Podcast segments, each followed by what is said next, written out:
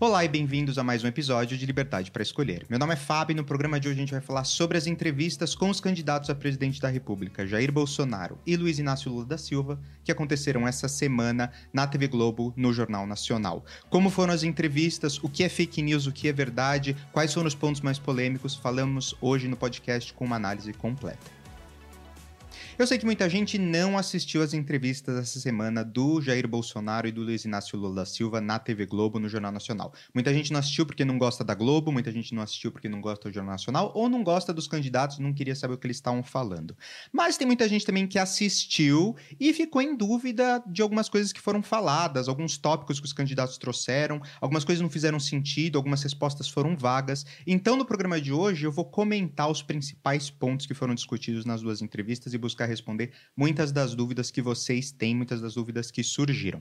A primeira coisa que eu quero deixar claro é que o motivo de eu estar fazendo esse programa hoje é que, apesar de eu respeitar muito o trabalho que a mídia faz, os jornalistas fazem é, em tentar buscar a verdade, em tentar é, perguntar e tentar chegar no, nas, nas, respostas certas que as pessoas têm curiosidade de saber, eu vejo que a mídia hoje ela é extremamente é, influente no debate político e em grande parte do mundo, no Brasil inclusive, os grandes jornais eles se desvirtuaram um pouco e viraram um concentrado de opinião. A gente vai falar sobre isso hoje no programa, porque você vai ver que várias perguntas tiveram muito viés e eu acho que a, essas grandes portais de mídia, esses grandes é, canais de televisão, esses grandes jornais, eles estão hoje mais um grande centrão né, um de, de opiniões do que um jornalismo informativo, do que um jornalismo investigativo. Então eu quis fazer esse programa justamente para comentar coisas que não foram comentadas durante as entrevistas. Informações, é, checar as informações que foram passadas por ambos os candidatos. Eu quero fazer isso porque eu tenho um pouco mais de tempo, obviamente, os jornalistas, quando eles estão fazendo a entrevista,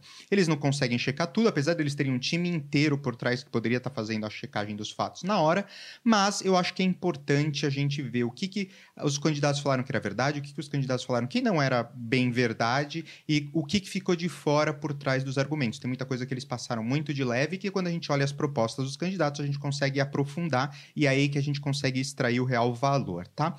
Vamos falar só um pouco do que eu achei as entrevistas antes da gente entrar nos detalhes de cada uma delas. Eu achei que ambas as entrevistas do Jornal Nacional elas foram de uma qualidade muito baixa. Não sei se essa sensação foi só minha ou você que está assistindo também achou a mesma coisa. A entrevista com o Bolsonaro eu ainda achei que foi pior do que a entrevista com o Lula em termos de qualidade da informação é, os eleitores não conseguiram tirar conhecimento ou coisas novas do que foi dito por ambos os candidatos, mas como eu falei, com o Bolsonaro foi ainda pior. Um dos motivos é porque o Lula ele é um comunicador muito melhor do que o Bolsonaro. Ele estava mais preparado, ele tinha mais dados na mão do que o Bolsonaro, e eu acho que ele preencheu o tempo muito melhor do que o Bolsonaro. Ele usou o tempo que ele tinha disponível muito melhor. Obviamente, o Bonner e a Renata, eles também interromperam muito menos o Lula. Eles deram muito mais espaço espaço para o Lula responder, ficou parecendo um palanque, porque o Lula realmente teve muito mais liberdade, não foi interrompido, ele, as respostas que ele deu não foram questionadas na hora.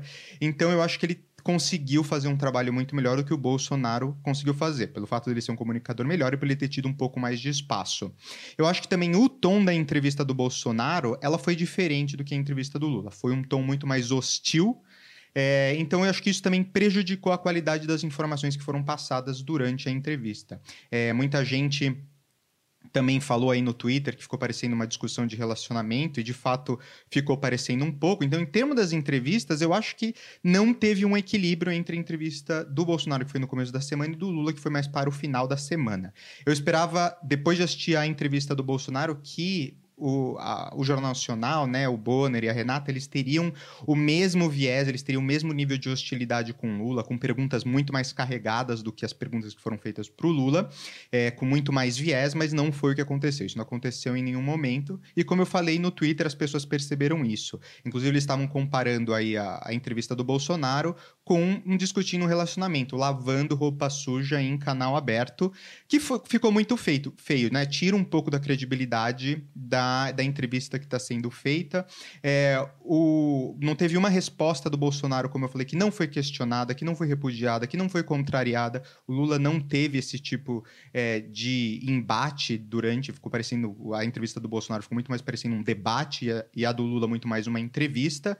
É, e as respostas do Lula foram muito mais aceitas, né? Sem muita muita, muito questionamento. Então, essa foi a minha sensação analisando as duas entrevistas. Eu acho que elas não foram equilibradas. Eu não sou bolsonarista, não sou dulista, eu tô só dizendo aqui a minha sensação assistindo as duas entrevistas. Não sei se vocês concordam comigo nesse ponto. Mas uma outra coisa que me decepcionou das duas entrevistas, porque a gente aqui é um canal focado em consumidor, mas também em liberalismo econômico, a gente fala de economia, a gente fala de um monte de coisa, com o viés de tentar liberalizar a economia, de livre mercado, um liberalismo puro que hoje está muito disturpado. Então, é, uma coisa que me decepcionou dessas duas entrevistas do Bolsonaro e do Lula é que em nenhum momento se falou de consumidor, em nenhum momento falou de contribuinte, em nenhum momento falou de pagador de impostos, do trabalhador. Se você assistiu as duas entrevistas, você vê que essas palavras-chave não apareceram em nenhum momento, nem da parte dos entrevistados, nem da parte dos entrevistadores. Então, a Globo, o Jornal Nacional, não fez o seu papel em colocar essas peças tão importantes do sistema inteiro, do que são os eleitores, né, que são consumidores no fim das contas, que são pagadores de imposto, quais vão ser os impactos para eles. Nenhuma dessas questões foram colocadas, esses termos, essas palavras não foram utilizadas em nenhum momento. O Lula, obviamente, falou muito mais povo brasileiro, cuidar do povo brasileiro, esse tipo de coisa. O Bolsonaro falou menos, mas em nenhum momento se falou né, do consumidor, do pagador de impostos, é, de você aí que está assistindo o programa hoje. Então, é, também não se chegou a comentar em nenhum momento sobre o preço da energia, o preço do gás, o preço da gasolina de forma profunda. Foram, foram é, obviamente, em algumas perguntas teve a inclusão disso, falaram-se da inflação, a gente vai entrar no detalhe, mas em nenhum momento a gente sentou e falou como é que isso vai afetar o bolso das pessoas que estão assistindo, como é que isso vai impactar os eleitores, como é que você vai fazer com que as pessoas que votaram em você tenham resultados positivos nessas áreas que estão preocupando tanto os brasileiros. Esse tipo de resposta, de qualidade de resposta, em nenhum momento a gente viu também.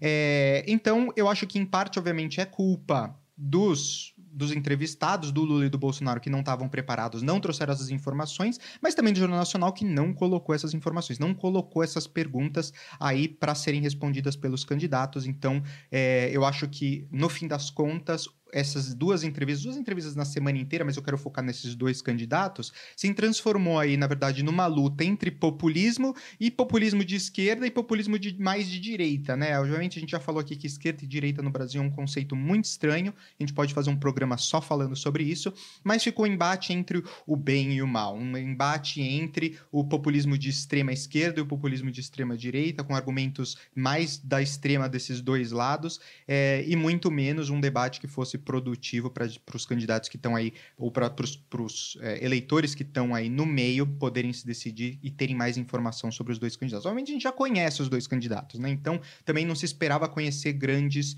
coisas, né? Eu acho que também o Jornal Nacional fez um bom papel em tentar provocar algumas questões que eram mais é, polêmicas, no caso do Lula falando sobre mensalão, corrupção, no caso do Bolsonaro falando sobre a pandemia e outros comentários dele, que a gente vai também entrar no detalhe, mas no fim das contas eu acho que foi um, uma entrevista pobre, um embate pobre que não enriqueceu o debate público, não ajudou os eleitores a conhecerem mais sobre os candidatos ou tomarem uma decisão, tá? Então vamos olhar aqui nos dois discursos dos dois candidatos e a gente vou fazer aqui a minha análise sobre como foi cada uma das entrevistas.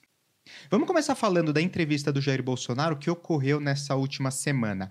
A primeira pergunta que fizeram para o Bolsonaro foi sobre as ofensas que ele fez ao ministro do Supremo Tribunal Federal e também usaram a pergunta para falar sobre a intenção dele questionar ele sobre o golpe, dele estar tá tentando aí é, colocar a questão do golpe de, da segurança das eleições, enfim, tentaram misturar essas duas perguntas para que são obviamente pontos que as pessoas da esquerda e a mídia focam bastante, é, pontos um pouco mais resolvidos já para os eleitores do Bolsonaro, mas uma coisa que com certeza era um ponto importante para ser tocado. Eles citaram naquele momento também a Carta de Defesa do Consumidor, que eu acho que foi muito mau gosto, simplesmente pelo fato de que a carta teve um milhão de assinaturas num país que tem cerca de 210 milhões de habitantes. Então, se você pensar que carta, essa carta da democracia, ela foi um fiasco. Então eu ficaria até com vergonha, mas é que a mídia trabalhou tanto para construir essa carta da democracia que eles tiveram que citar lá essa questão da carta. Eu não teria trazido esse ponto porque, obviamente,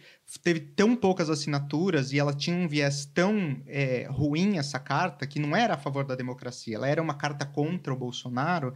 Então eu acho que ela não, não foi uma, uma arquitetura política que foi feita e que ela não teve muito sucesso. Mas mas a mídia quis trazer, obviamente, o Bonner quis trazer isso, ele incluiu na pergunta. O Bolsonaro ele respondeu falando sobre as eleições, né, e sobre a segurança das urnas. Um esclarecimento que eu quero fazer que não foi tratado ali durante a entrevista é que voto eletrônico não é mais seguro que o voto em papel. Isso não significa que o voto em papel é mais seguro que o voto eletrônico. Significa que a segurança nas eleições, ela depende do link mais frágil. Então você pode ter eleições que não são seguras de forma eletrônica, eleições que não são seguras de forma de papel. Enfim, os, as duas formas elas podem ser seguras, mas deu a entender ali, o Bonner falou como se o brasileiro se orgulha muito das eleições, tem juízes, grupo de advogados que já disseram que as eleições no Brasil elas são seguras. A gente vai entrar um pouco no detalhe hoje também para ver que elas são seguras, mas não são auditáveis, então isso quebra um pouco a, a segurança nas eleições. Então, é, eu só quero deixar esse ponto claro de que eleições eletrônicas não são mais seguras do que eleição em papel. Não significa que elas podem ser, mas não significa que só por pelo fato de ela ser eletrônica ela é mais segura do que o papel. Inclusive, aqui na Itália e em vários estados nos Estados Unidos, ainda se faz votação em papel. Eu já votei aqui na Itália mais de cinco vezes e todas as vezes foi eleição em papel. Essa a confiança que o italiano tem no voto em papel é muito grande, porque você tem é, todo endereço onde você faz o voto em papel, os votos, ele tem representantes dos dois lados dos dois partidos que estão competindo para fazer a contagem dos votos juntos e essa numeração depois é reportada no, no, no ao, ao, tribunal, né? Eleitoral e, e, aí os votos são computados. Então, existe uma segurança muito grande porque você tem pessoas bipartidarismo praticamente ali. Obviamente, na Itália a gente não, não é bipartidarismo, a gente tem vários partidos, mas você tem pessoas de vários partidos que estão ali ajudando, olhando. Nos Estados Unidos também é bipartidarismo e você tem pessoas dos dois partidos contando, olhando os votos para garantir que tem essa segurança. Então, para você ver que, por exemplo, o voto em papel ele pode ser seguro, ou pelo menos uma sociedade ela pode confiar no voto em papel. Então, é, não significa que um é mais seguro que o outro, mas, obviamente, o Bolsonaro levantou alguns pontos importantes. Eu acho e eu preciso deixar isso muito claro para quem estiver assistindo, eu acho que as eleições no Brasil, elas são seguras. Eu vou entrar no detalhe porque eu acho que elas são seguras, mas, obviamente, tem pontos importantes que precisam ser tocados. Vamos ouvir um trecho aqui da entrevista em que o Bolsonaro ele toca num ponto importante sobre a segurança das urnas e a segurança no TSE. Numa das partes do inquérito está assinado pelo chefe do TI do TSE que hackers ficaram por oito meses dentro do TSE, inclusive com a senha de um ministro, de nome Banhos, além de senha de outros cinco servidores. Então, como ele falou, essa questão do hacker que teve acesso ao sistema do TSE por oito meses, que a mídia hoje ela não fala praticamente mais desse assunto, mas que é importantíssimo a gente entender qual foi a falha para evitar que isso se repita no futuro. O fato da mídia não estar tá mais falando sobre isso é um ponto importante para os eleitores do Bolsonaro que ainda veem isso com desconfiança. E isso se soma com várias outras coisas, né? Mas é importante a gente analisar, obviamente, como vai ser o futuro das eleições e quais são as medidas que o TSE vai fazer para garantir segurança, para garantir que o sistema, o database, não seja invadido por hackers, como já foi comprovado que foi no passado. Então, apesar de eu confiar e acreditar que no Brasil a gente tem eleições seguras, o Bolsonaro trouxe alguns pontos importantes, alguns questionamentos, principalmente que são questionamentos que a base dele faz bastante, que realmente precisam ser apontados, precisam ser estudados, precisam ser avaliados para garantir, tirar qualquer dúvida, qualquer mistério que tenha com relação às eleições no Brasil. Outra razão que eu acho que as eleições eleições no Brasil elas são seguras é que não tem interesse de burlar as eleições no Brasil. Não tem como nos Estados Unidos, por exemplo, ah, interferência russa, interferência de hackers estrangeiros. No Brasil não tem essa, essa, essa questão de interesse de outros países em influenciar as eleições do Brasil. Obviamente existem interesses internos de ter uma pessoa ganhando ou outra pessoa ganhando, mas o sistema eleitoral brasileiro, pelo fato dele ser proporcional e não distrital como é nos Estados Unidos, para você roubar, você tem que simplesmente virar a quantidade de pessoas, votos totais por candidatos, o que é uma coisa muito difícil de você fazer. Teria que ser um roubo realmente disca, de, assim, é, a, a portas abertas para todo mundo ver e ficaria muito evidente que teve algum tipo de manipulação dos números. Então eu acho que no Brasil não tenho interesse, seria muito difícil você fazer pela forma como é o nosso sistema eleitoral. Nos Estados Unidos, por exemplo, a, a questão é muito mais grave porque você tem os votos distritais. O que eu sou a favor do voto distrital, mas isso abre pesos diferentes por estados e regiões, então você não precisa influenciar a votação como um todo, como seria no Brasil, o voto total, mas você precisa influenciar regiões específicas que poderiam virar as eleições, virar, conseguir a maioria dos distritos para poder eleger um candidato. Então, no Brasil, eu acho que é um pouco mais complicado, então é um outro fato que eu acho que é, ajuda aí no discurso de segurança das eleições no Brasil. Mas, obviamente, segurança também é transparência. Então, o fato, o que o Bolsonaro também tocou, sobre os logs terem sido acidentalmente deletados pela Polícia Federal e pelo TSE, aumentam também essa dúvida com relação à transparência das eleições. O Bolsonaro falou isso na sua resposta. Ele, ele citou o, ca o caso desses logs terem sido apagados. Ele, o, o TSE ele poderia ter disponibilizado os logs imediatamente, eles deixaram mais de sete meses, quase oito meses, os logs guardados, e depois, quando eles foram apresentar esse, essa informação que foi pedida, os logs simplesmente desapareceram. Falaram que um, deletaram acidentalmente né, é, o, os, os, esses logs. Então, realmente cria uma desconfiança. Se você não consegue depois ter os logs para você auditar, a, a falta de transparência acaba fazendo com que os eleitores do Bolsonaro fiquem com essa pulga atrás da orelha. Isso não ajuda a você criar um ambiente no Brasil que transmita segurança e transparência nas eleições.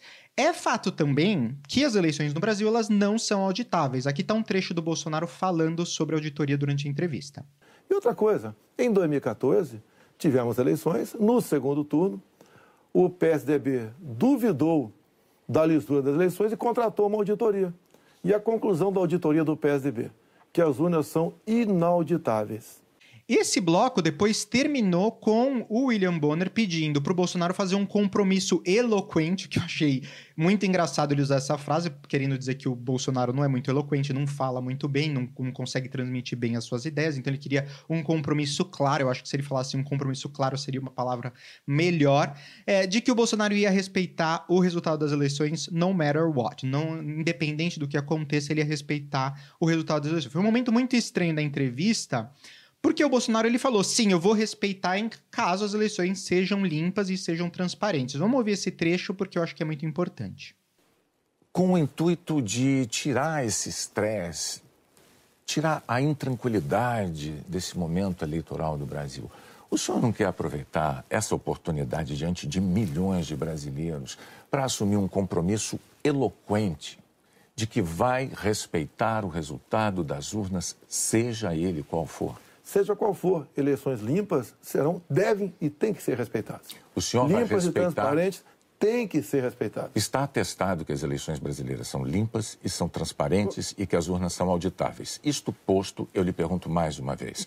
O senhor vai assumir um compromisso diante de milhões Você... de brasileiros de respeitar o resultado das urnas e estimular os seus seguidores a fazer o mesmo, candidato? Serão respeitados os resultados das urnas desde que as eleições sejam limpas e transparentes. Você disse que são auditáveis, em 2014 não aconteceu isso. Mas tudo bem. Vamos botar, botar um ponto final nisso? O senhor vai botar tá, um tá ponto resolvido, final? ponto final. Vamos para outra pergunta, outro assunto. Pois então, não. vamos respeitar os Nós temos uma, uma declaração importante sim, do candidato sim. Bolsonaro assumindo publicamente o respeito ao resultado das urnas de outubro. Renata. A gente vai ver ainda hoje na entrevista do Lula, mas um momento como esse, durante a entrevista do Lula, não teve. Não teve nenhum momento em que o William Bonner falou para ele: olha, é, eu quero que o senhor prometa aqui publicamente que o senhor não vai roubar. Eu quero que o senhor faça aqui uma promessa pública de que não vai usar a máquina pública para perseguir as pessoas que te investigaram ou que te julgaram. Não teve nenhum tipo de pedido de compromisso por parte do William Bonner para o Lula, como teve em mais de uma vez durante a entrevista entrevista do Bolsonaro. Então foi um momento meio awkward da, dessa entrevista. Não sei se vocês concordam comigo, mas foi um momento que eu achei muito esquisito, muito estranho, apesar de que é importante esse comprometimento do Bolsonaro de que ele vai respeitar os resultados das eleições. Eu acho que isso realmente era um ponto que deveria ser tocado, mas de novo mostra um pouco a diferença entre a entrevista do Bolsonaro e a entrevista do Lula, que tira um pouco da credibilidade quando você olha as duas entrevistas e dá margem para as pessoas que seguem e que apoiam o Bolsonaro terem aí um pouco mais de argumento quando é, eles voltam a falar desse, desses temas. Então, eu achei que isso foi um momento um pouco estranho da entrevista. O próximo assunto que se falou na entrevista do Bolsonaro foi pandemia. Essa foi uma parte também muito polêmica da entrevista, porque os jornalistas eles estavam se colocando numa posição de superioridade. Principalmente a Renata, ela encenou muito, ela fez pausas dramáticas, ela é, tentou passar de que a entrevi que a estratégia que o Bolsonaro utilizou durante a pandemia não foi a estratégia correta. A gente vai falar aqui um pouquinho sobre isso. Mas ficou estranho porque foi um pouco de lavagem de roupa suja. A questão de Manaus ficou muito feia é, na minha opinião, né? Porque a atuação dos jornalistas ali foi de tentar trazer uma coisa emotiva. O Bolsonaro até que respondeu bem, ele, ele colocou os dados, ele corrigiu algumas coisas que foram colocadas, mas os, os, os jornalistas eles não estavam querendo saber a verdade, eles estavam querendo trazer aquele momento de emoção para poder é, influenciar o voto das pessoas e influenciar a opinião pública, o que não é o dever deles nessa situação, não é uma questão de opinião, é uma questão de fatos, de dados. Eles não trouxeram dados sobre a pandemia. O Bolsonaro ele trouxe alguns dados, a gente vai ver, e ele se, se conseguiu se virar até que bem. A verdade sobre a pandemia e sobre essa parte da entrevista é que o Bolsonaro falou um monte de gafe, um monte de besteira, obviamente, é, durante o governo dele, durante a pandemia. Ele falou é, a frase de virar jacaré, por exemplo, que foi uma frase é, péssima, inclusive trouxeram essa parte aí na entrevista, durante a entrevista perguntaram isso, e aí ele falou: Não, eu só usei o jacaré por uma questão de figura de linguagem. Isso não colou, obviamente, porque não é figura de linguagem. A, a, forma como ele utilizou isso foi de mau gosto. Ele poderia ter usado esse momento para se explicar, esse momento para se desculpar. Mas ele estava muito despreparado, na minha opinião, para responder sobre a Covid em geral e principalmente sobre os comentários que ele fez da Covid. O Bolsonaro também ele se gabou de ter comprado as vacinas, de ter colocado à disposição das pessoas as vacinas do Covid. Vamos ouvir esse trecho da entrevista. Olha, nós compramos mais de 500 milhões de doses de vacina. Só não, só não se vacinou quem não quis. Eu acho que vocês dois se vacinaram. Comprada por mim. E em tempo bem mais rápido que outros países, que isso não tinha no mercado. Não poderia eu, num primeiro momento, por exemplo, falar que devíamos assinar certos contratos, como por exemplo com a Pfizer, onde a Pfizer não garantia a entrega da vacina. A primeira vacina no mundo foi dada em dezembro de 2020. Em janeiro, nós já estávamos vacinando no Brasil. O contrato com a Pfizer, na época, ele foi um contrato muito polêmico, até porque teve acusações de tentativa é, de corrupção por parte do governo federal, que obviamente nunca foram provadas, porque o Brasil nunca comprou diretamente, nunca assinou um contrato diretamente, então não teve a compra, não teve a corrupção. Mas vale lembrar aqui, e corrigir um pouco do que o Bolsonaro falou, que os estados que começaram a se mobilizar com relação à vacina antes do governo federal colocar aí, é, trazer essa responsabilidade para si. É, tiveram várias falhas na articulação e na logística das vacinas, isso o Bolsonaro não falou e também não questionaram, acho que teria sido um ponto importante da incompetência do governo federal de fazer essa, essa logística da vacina com a importação da Índia, por exemplo, em que tinha um voo confirmado para ir buscar as vacinas, mais de 2 milhões de vacinas na Índia, e depois esse voo teve que voltar para São Paulo porque a Índia cancelou o envio. Foi um momento que não foi perguntado, não foi discutido, mas que foi um momento um pouco embaraçante do governo do Bolsonaro, da gestão, da logística do governo federal durante o governo dele. Esse ponto, por exemplo, não foi tratado. Em outro momento também, a Renata tentou puxar de novo pro emocional, falando que o Bolsonaro tinha falta de empatia pelos doentes doentes, pelas pessoas que pegaram Covid. Eu não acredito que, é falta, que foi falta de empatia, né? Eu não acho que é, foi que o Bolsonaro não se importava com as pessoas. Acho que seria desumano uma pessoa chegar a esse nível. A Globo tentou colocar dessa forma, mas é, a verdade é que a Globo tentou aí dar corda pro Bolsonaro se enforcar. E como ele não se comunica bem, como ele não estava preparado, eu acho que ele não conseguiu dar uma boa resposta. Então, a Globo, nesse sentido, conseguiu fazer com que o Bolsonaro se enforcasse um pouco nas, nas respostas, porque eles trouxeram perguntas que não eram claras, não eram objetivas, não eram técnicas, eles trouxeram perguntas que eram emocionais e o Bolsonaro não conseguiu se virar nas respostas. O Bolsonaro, é, ele estava errado, como a Globo também pontuou, de não incentivar a vacinação. E os jornalistas focaram muito nessa questão. Renata falou sobre isso. Ele também respondeu muito mal essa pergunta e ele não conseguiu explicar esse ponto que ficou muito em aberto. É, ele deveria ter, seguindo as respostas que ele dava anteriormente e o viés que ele tinha, ele deveria ter dito que, olha, as vacinas estão disponíveis, se vacina quem quer, você tem que conversar com o seu médico, analisar o seu risco a tomar essa vacina, mas a vacina está disponível e todo mundo que sentir a necessidade de tomar vacina for da área de risco, né, de, de com, comorbidades, enfim, qualquer tipo de problema de saúde ou faixa etária, eu incentivo muito que você tome a vacina. Esse deveria ter sido a resposta que ele deveria ter dado, isso deveria ser o que ele devia ter falado durante o governo dele, durante a pandemia, mas ele não falou e ele também não conseguiu se explicar.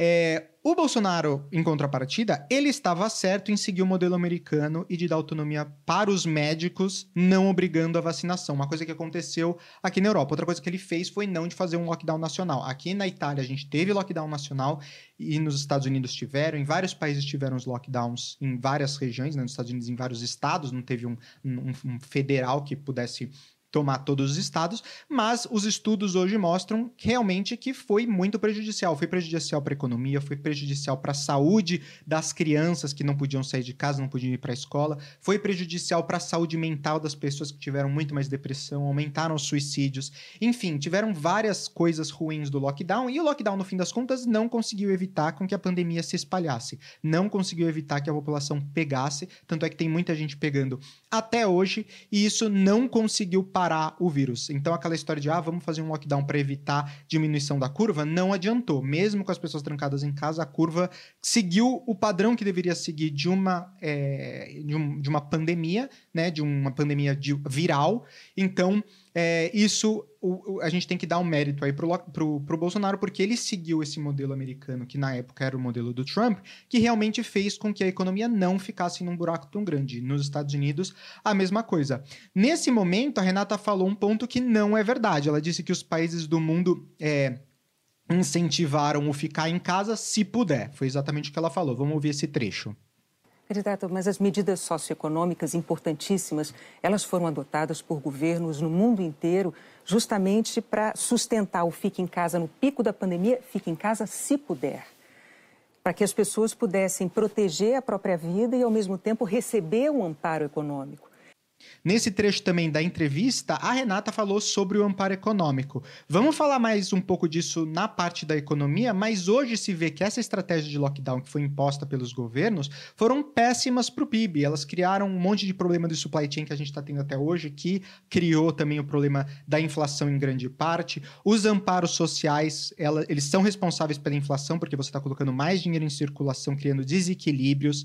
É, então, os, os, as inflações recorde que a gente tem visto no mundo todo foram consequência dos lockdowns é, e das, dos amparos sociais que foram dados. Então, ela fez essa pergunta como se as soluções que foram colocadas pela, por essa elite, né, por essa elite da mídia que ficou batendo muito forte na questão da vacinação, na questão do lockdown, durante todo o período de 2020 e 2021, como se as soluções que ela estava dando fossem as corretas. Ou, de novo aqui, opinião. E hoje se sabe que não foi essa narrativa que a mídia continua até hoje, é uma narrativa muito 2020. Os estudos que foram feitos depois disso mostram que, que os amparos sociais foram ruins, que trancar as pessoas em casa fazer o lockdown foram ruins. Enfim, o fato deles não estarem é, atualizados nas pesquisas e nos estudos mais recentes das consequências das políticas que foram feitas durante o Covid mostram despreparo por, por parte do William Bonner e da Renata e também mostra um pouco da, da propaganda que eles estão tentando passar com relação às formas que deveriam ter sido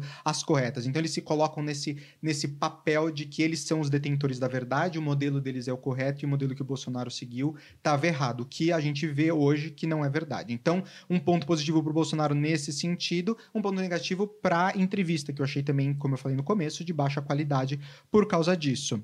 Um último ponto, ele também falou a verdade sobre ter dado dinheiro para os hospitais de campanha, que no fim das contas foram utilizados. Vários estados utilizaram o dinheiro para construir os, os, hospitais de campanha.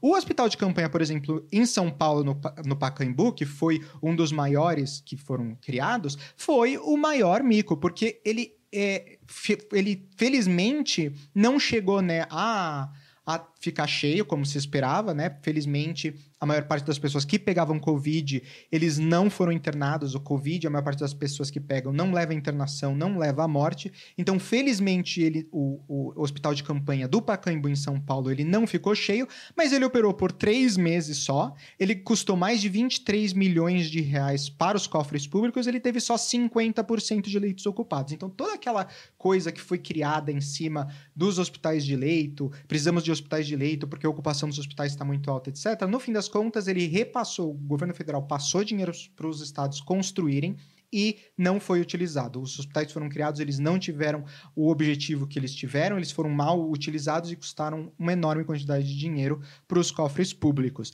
Então o Bolsonaro também estava certo nessa parte da resposta quando ele falou isso. É, um último ponto importantíssimo da entrevista é sobre o contágio em casa. Então vamos ouvir esse trecho quando o Bonner fala sobre o, o, o contágio em casa.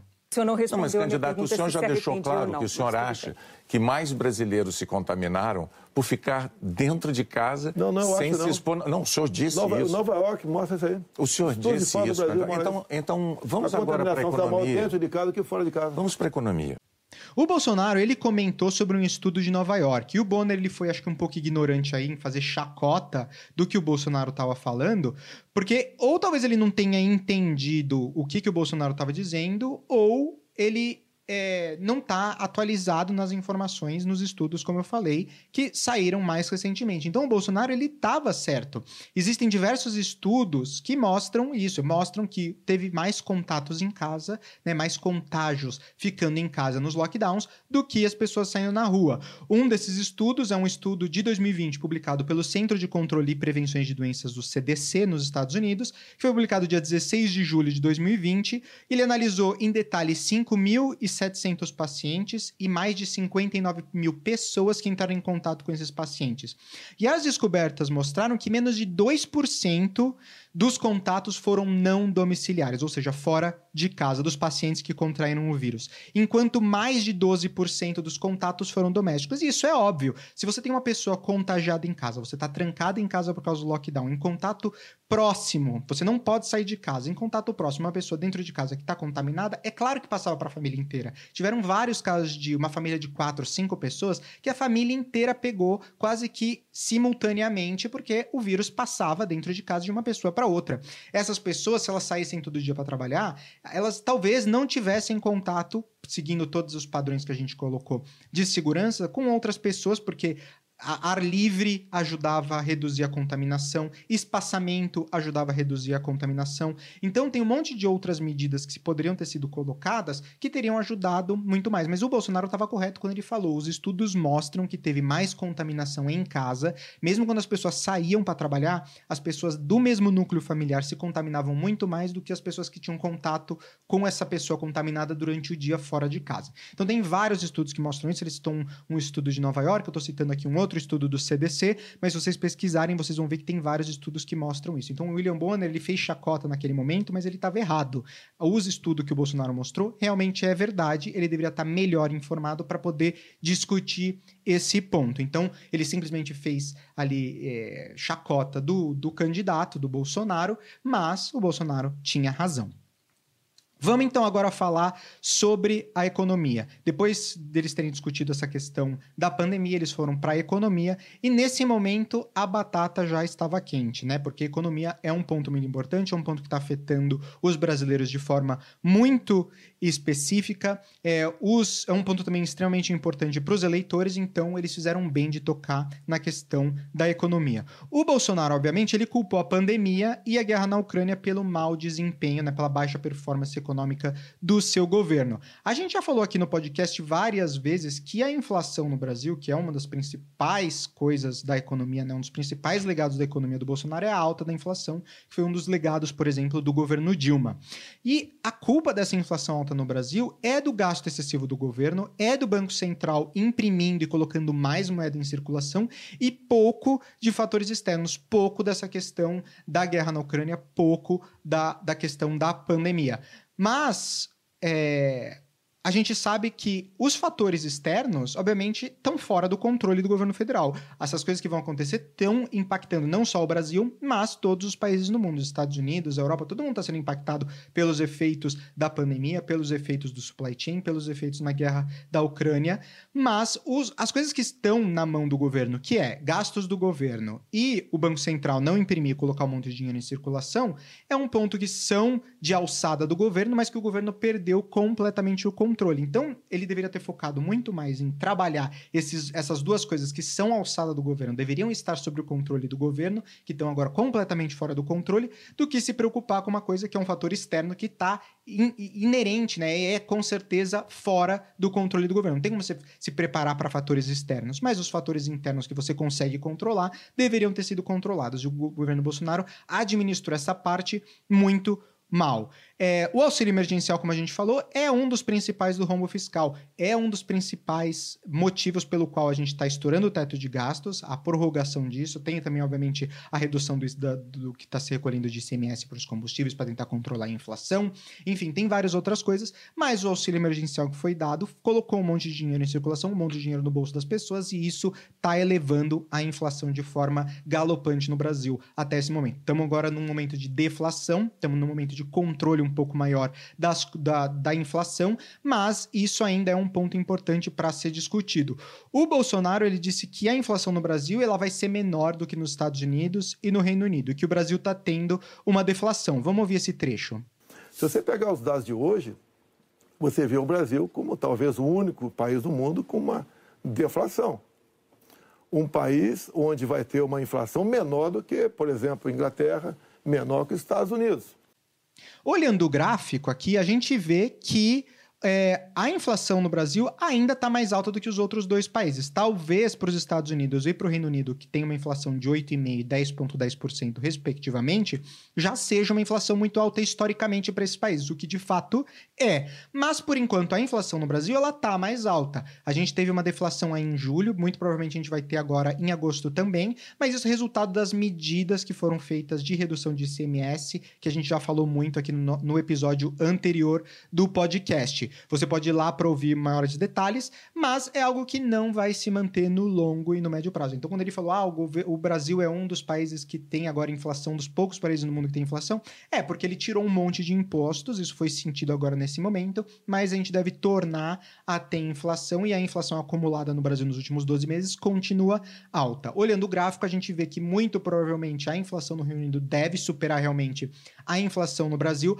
mas eu não acho que o Brasil vai cair o seu nível de inflação menor do que a inflação que está acontecendo agora nos Estados Unidos. Então, é uma parcial verdade aí que o Bolsonaro falou nesse momento na entrevista.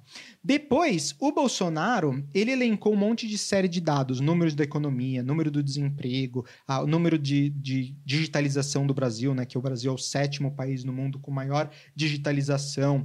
É, então, ele elencou um monte de, de coisa, um monte de dados, e ele falou naquele momento muito bem, na minha opinião. Ele conseguiu se expressar, se explicar muito bem, e o Bonner ficou satisfeito. Tanto é que, naquele momento, o Bonner acabou as perguntas, não continuou a falar mais sobre economia, a rebater as respostas do Bolsonaro, porque naquele momento ele estava preparado, naquele momento ele trouxe dados e conseguiu falar sobre o tema. Então, ele deixou ali o Bonner sem respostas, ele não cutucou mais o Bolsonaro, porque ele se satisfez com a resposta que o Bolsonaro fez. Deveria ter sido assim toda a entrevista, como foi a do Lula, que o Lula conseguiu responder, ou pelo menos enrolar em grande parte das respostas e o, o, Bonner e a Renata conseguiram aí é, aceitar muito mais as respostas do Lula do que as respostas do Bolsonaro. Mas esse momento ele falou muito bem, ele conseguiu se defender no final aí da entrevista na parte de economia.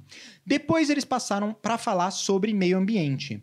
Primeiro eles focaram no IBAMA, na questão dos tratores. Então os jornalistas eles fizeram aí perguntas muito carregadas com viés esquerdista, na minha opinião. Por exemplo, quando eles falam da propriedade privada, dizendo que trator que está lá para derrubar árvore tem que ser queimado mesmo, que o IBAMA tem que aprender e destruir o bem. Essa destruição, ela não é justificada. Aqui está o trecho da entrevista que eles falam sobre isso.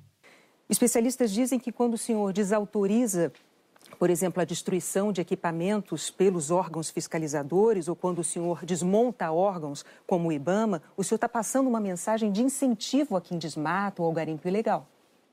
Primeira coisa, a destruição, como dá em lei, é se você não puder retirar o equipamento daquele local.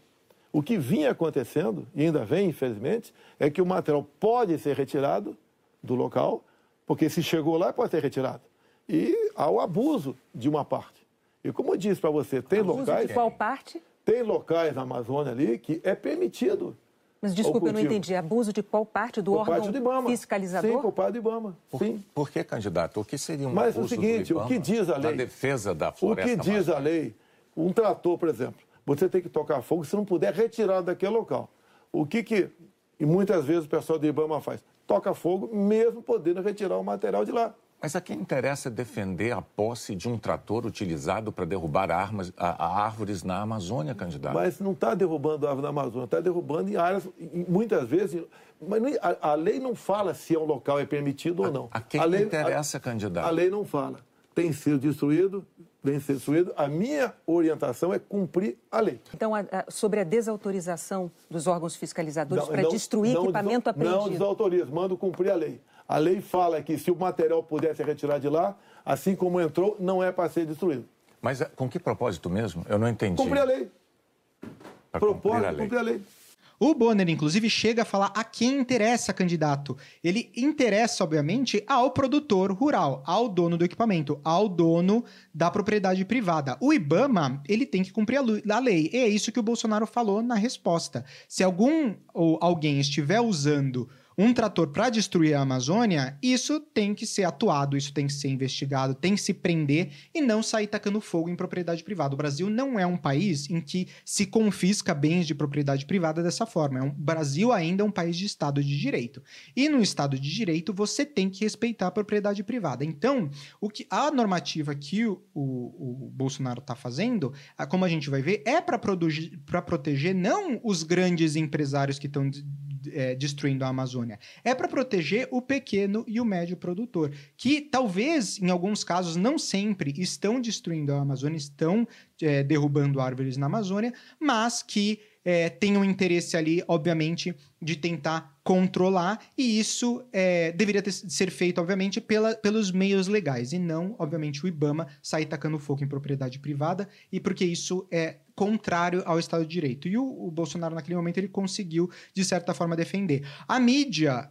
Ficou claro na pergunta que ela não defende propriedade privada. Isso ficou claro em ambas as entrevistas. Na entrevista do Bolsonaro, na entrevista do Lula, você vai ver várias perguntas com um viés muito carregado com relação à defesa de propriedade privada. A mídia nunca, nas perguntas, ele fala, não, temos que defender a propriedade privada. É sempre mais o outro lado, né? É sempre, ah, mas se destroem, qual é o problema? Mas se invadem as terras, qual é o problema? Enfim, eu acho que é, mostrou um pouco, abriu um pouco do viés, que eu acho que também tira um pouco da credibilidade nesse ponto da entrevista. Depois a Renata falou sobre a imagem do Brasil, que a imagem do Brasil hoje no mundo é como destruidor de florestas. Né? Eu não concordo com isso, mas nesse momento o Bolsonaro ele trouxe dois pontos extremamente importantes, que eu já falei aqui no podcast, eu quero trazer novamente isso, mas ele não desenvolveu muito bem a sua resposta, né? Ele não desenvolveu muito bem os argumentos. Então eu quero explicar esses dois pontos que ele trouxe. A primeira coisa é a relação com relação à área produtiva do Brasil versus a área produtiva de outros países. Então você pega a Europa, você pega a China, ele toca no ponto em que ele mostra que os países, eles usaram muito mais, eles utilizam muito mais a- o seu território com áreas produtivas para agricultura do que o Brasil. Só que eles ficam colocando bedelho no que o Brasil faz. A China, por exemplo, destrói um monte de território, um monte de mata para fazer extração mineral. Ninguém está falando da China. A China não tem a, a visão de ah, a China é uma destruidora de florestas. Ninguém fala sobre isso. É que a Amazônia é um ponto polêmico. A Europa transformou a Amazônia, tem aquele discurso que a Amazônia é o pulmão do Brasil, que também não é verdade. Você pode pesquisar. A Amazônia, a- quanto ela produz de oxigênio, ela produz de gás carbônico. Ela é um, é um equilíbrio, obviamente, em termos de aquecimento global, ela ajuda, porque ela é verde, ela retém calor, então ela não dissipa o calor na atmosfera, o que ajuda com a- o aquecimento global. Então, manter as florestas é importante. Eu não estou dizendo que não é importante, mas, obviamente, trouxe esse viés europeísta de que a visão é de que o- a Amazônia não é uma, uma, uma propriedade do Brasil, uma propriedade do mundo e que o Brasil tem que ser responsável por proteger. Então, você tem várias ONGs aí que ficam chamando o Brasil de destruidor de floresta, o que não é verdade. Grande parte do Brasil hoje é pro- pro- protegido. Você tem, por exemplo, uma lei que mostra que no Brasil, se você tem uma propriedade na região da Amazônia, você pode usar só 20% do terreno, 80% do terreno tem que continuar floresta. Em grande parte, isso é respeitavelmente tem gente que não respeita, você tem que fiscalizar. Mas é, essa é injusta essa forma como o Brasil é vista como destruidor de floresta. Isso é, o, o Bolsonaro não conseguiu explicar muito bem, mas é o primeiro ponto importante. O Brasil tem uma área produtiva para agricultura e agropecuária percentual ao território nacional menor do que outros países. Só que os outros países ficam colocando e apontando o dedo para o Brasil. A segunda coisa que ele trouxe é com relação aos países europeus, falando como o Brasil tem que usar os seus recursos naturais. Então, só que quando a água chega no pescoço, né? Então, nesse momento, por exemplo, que está tendo a guerra da Ucrânia, né, da Rússia com a Ucrânia, é, você vê que os países europeus eles abandonaram qualquer tipo de contexto de política verde. Você tem é, a Alemanha, por exemplo, ativando um monte de termoelétrica a carvão, queimando carvão para fazer a produção de energia elétrica, enquanto no Brasil se falava muito de que o Brasil não poderia é, de, de, de, abrir as florestas para produzir energia hidrelétrica. Enfim, os países europeus eles sempre colocaram o olho e apontaram o dedo para as coisas que eram feitas no Brasil, principalmente com relação à Amazônia, por causa de defendendo políticas verdes. Só que você vê que quando a água chega no pescoço, a primeira, os primeiros países a abandonar qualquer tipo de política verde são é, os países europeus são os países desenvolvidos, são os países do G20. Então ele trouxe esse ponto, ele não conseguiu aprofundar do jeito que ele deveria ter aprofundado, mas é um ponto importante para a gente se falar. Então isso mostra um pouco o viés que os países europeus eles têm com relação à produção de energia, à proteção do meio ambiente. Depois o Bolsonaro falou sobre um assunto que poucas pessoas sabem, eu fiquei muito contente que ele trouxe esse ponto, é, que é esse trecho aqui da entrevista que a gente vai ouvir agora.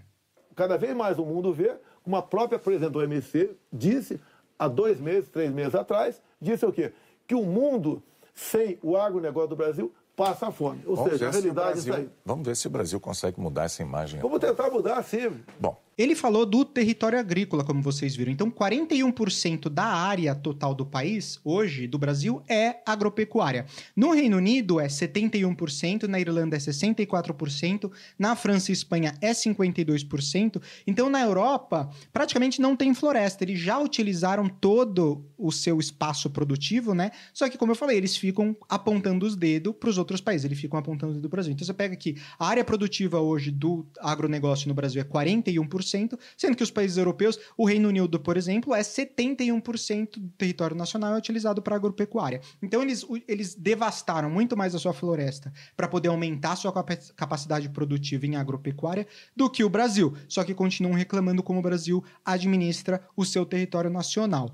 Uma outra coisa importante da gente falar, que também poucas pessoas sabem, é que o agronegócio brasileiro ele é responsável por alimentar mais de um bilhão de pessoas no mundo. Então, é, a gente faz isso com cerca de 41% do nosso território para agropecuária. A gente utiliza muito bem o território que a gente tem para a produção de alimento. Se você pensar que só 41% do território a gente consegue alimentar mais de um bilhão de pessoas no planeta, e se não fosse pelo Brasil, não fosse pelo agronegócio brasileiro, mais de um bilhão de pessoas, ou pelo menos milhões de pessoas no mundo, iam passar fome. Então, o Brasil hoje, a agropecuária brasileira, ela é, é extremamente importante. Trabalhar e pensar em como fazer uma, obviamente, uma agropecuária sustentável tem o seu lugar, mas a gente tem que reconhecer a importância dos fazendeiros, a importância das pessoas que trabalham nas fazendas no Brasil todos os dias, que produzem alimentos, alimentos que você consome, que o mundo inteiro consome todos os dias, que vêm da agropecuária, do agronegócio brasileiro, utilizando pouca terra, eles conseguem ter uma produtividade extremamente alta, muito mais do que outros países no mundo. Então é de tirar o chapéu essa questão da agropecuária, é um ponto que eu queria trazer e eu fiquei feliz que o Bolsonaro trouxe esse ponto, que nem eu falei, ele não conseguiu explicar, não conseguiu entrar nos detalhes, mas eu acho importante tocar nesse assunto. Em seguida, falaram sobre política, né? A primeira pergunta foi sobre a questão do Centrão. Então, o Bolsonaro, ele não foi muito honesto quando ele falou que o Centrão não existia na época dele. O Centrão já existia desde a Constituinte de 88. É, claro que não existia da forma como ela é hoje, né? Porque é, no, no, hoje a gente considera o centrão de uma forma muito diferente. Os partidos políticos no Brasil mudaram de uma forma muito grande nos últimos 20 anos, mas o centrão ele é resultado do nosso sistema eleitoral. Ele sempre existiu. Desde que a gente criou a nova Constituição, o centrão sempre existiu, porque a gente coloca pessoas na, no Congresso de forma proporcional. A gente dá oportunidade para pluralidade. A gente quer o maior número de partidos políticos dentro. Então, em vez da gente ser no Brasil, por exemplo, um bipartidarismo, então ter o lado direito e o lado esquerdo, como é nos Estados Unidos, você tem os republicanos e os democratas. No, na Inglaterra, você tem os conservadores e, os e a parte dos partido seria dos trabalhadores. Então você tem essa esse, essa dualidade que no Brasil não existe. No Brasil é mais plural, você tem muitos partidos.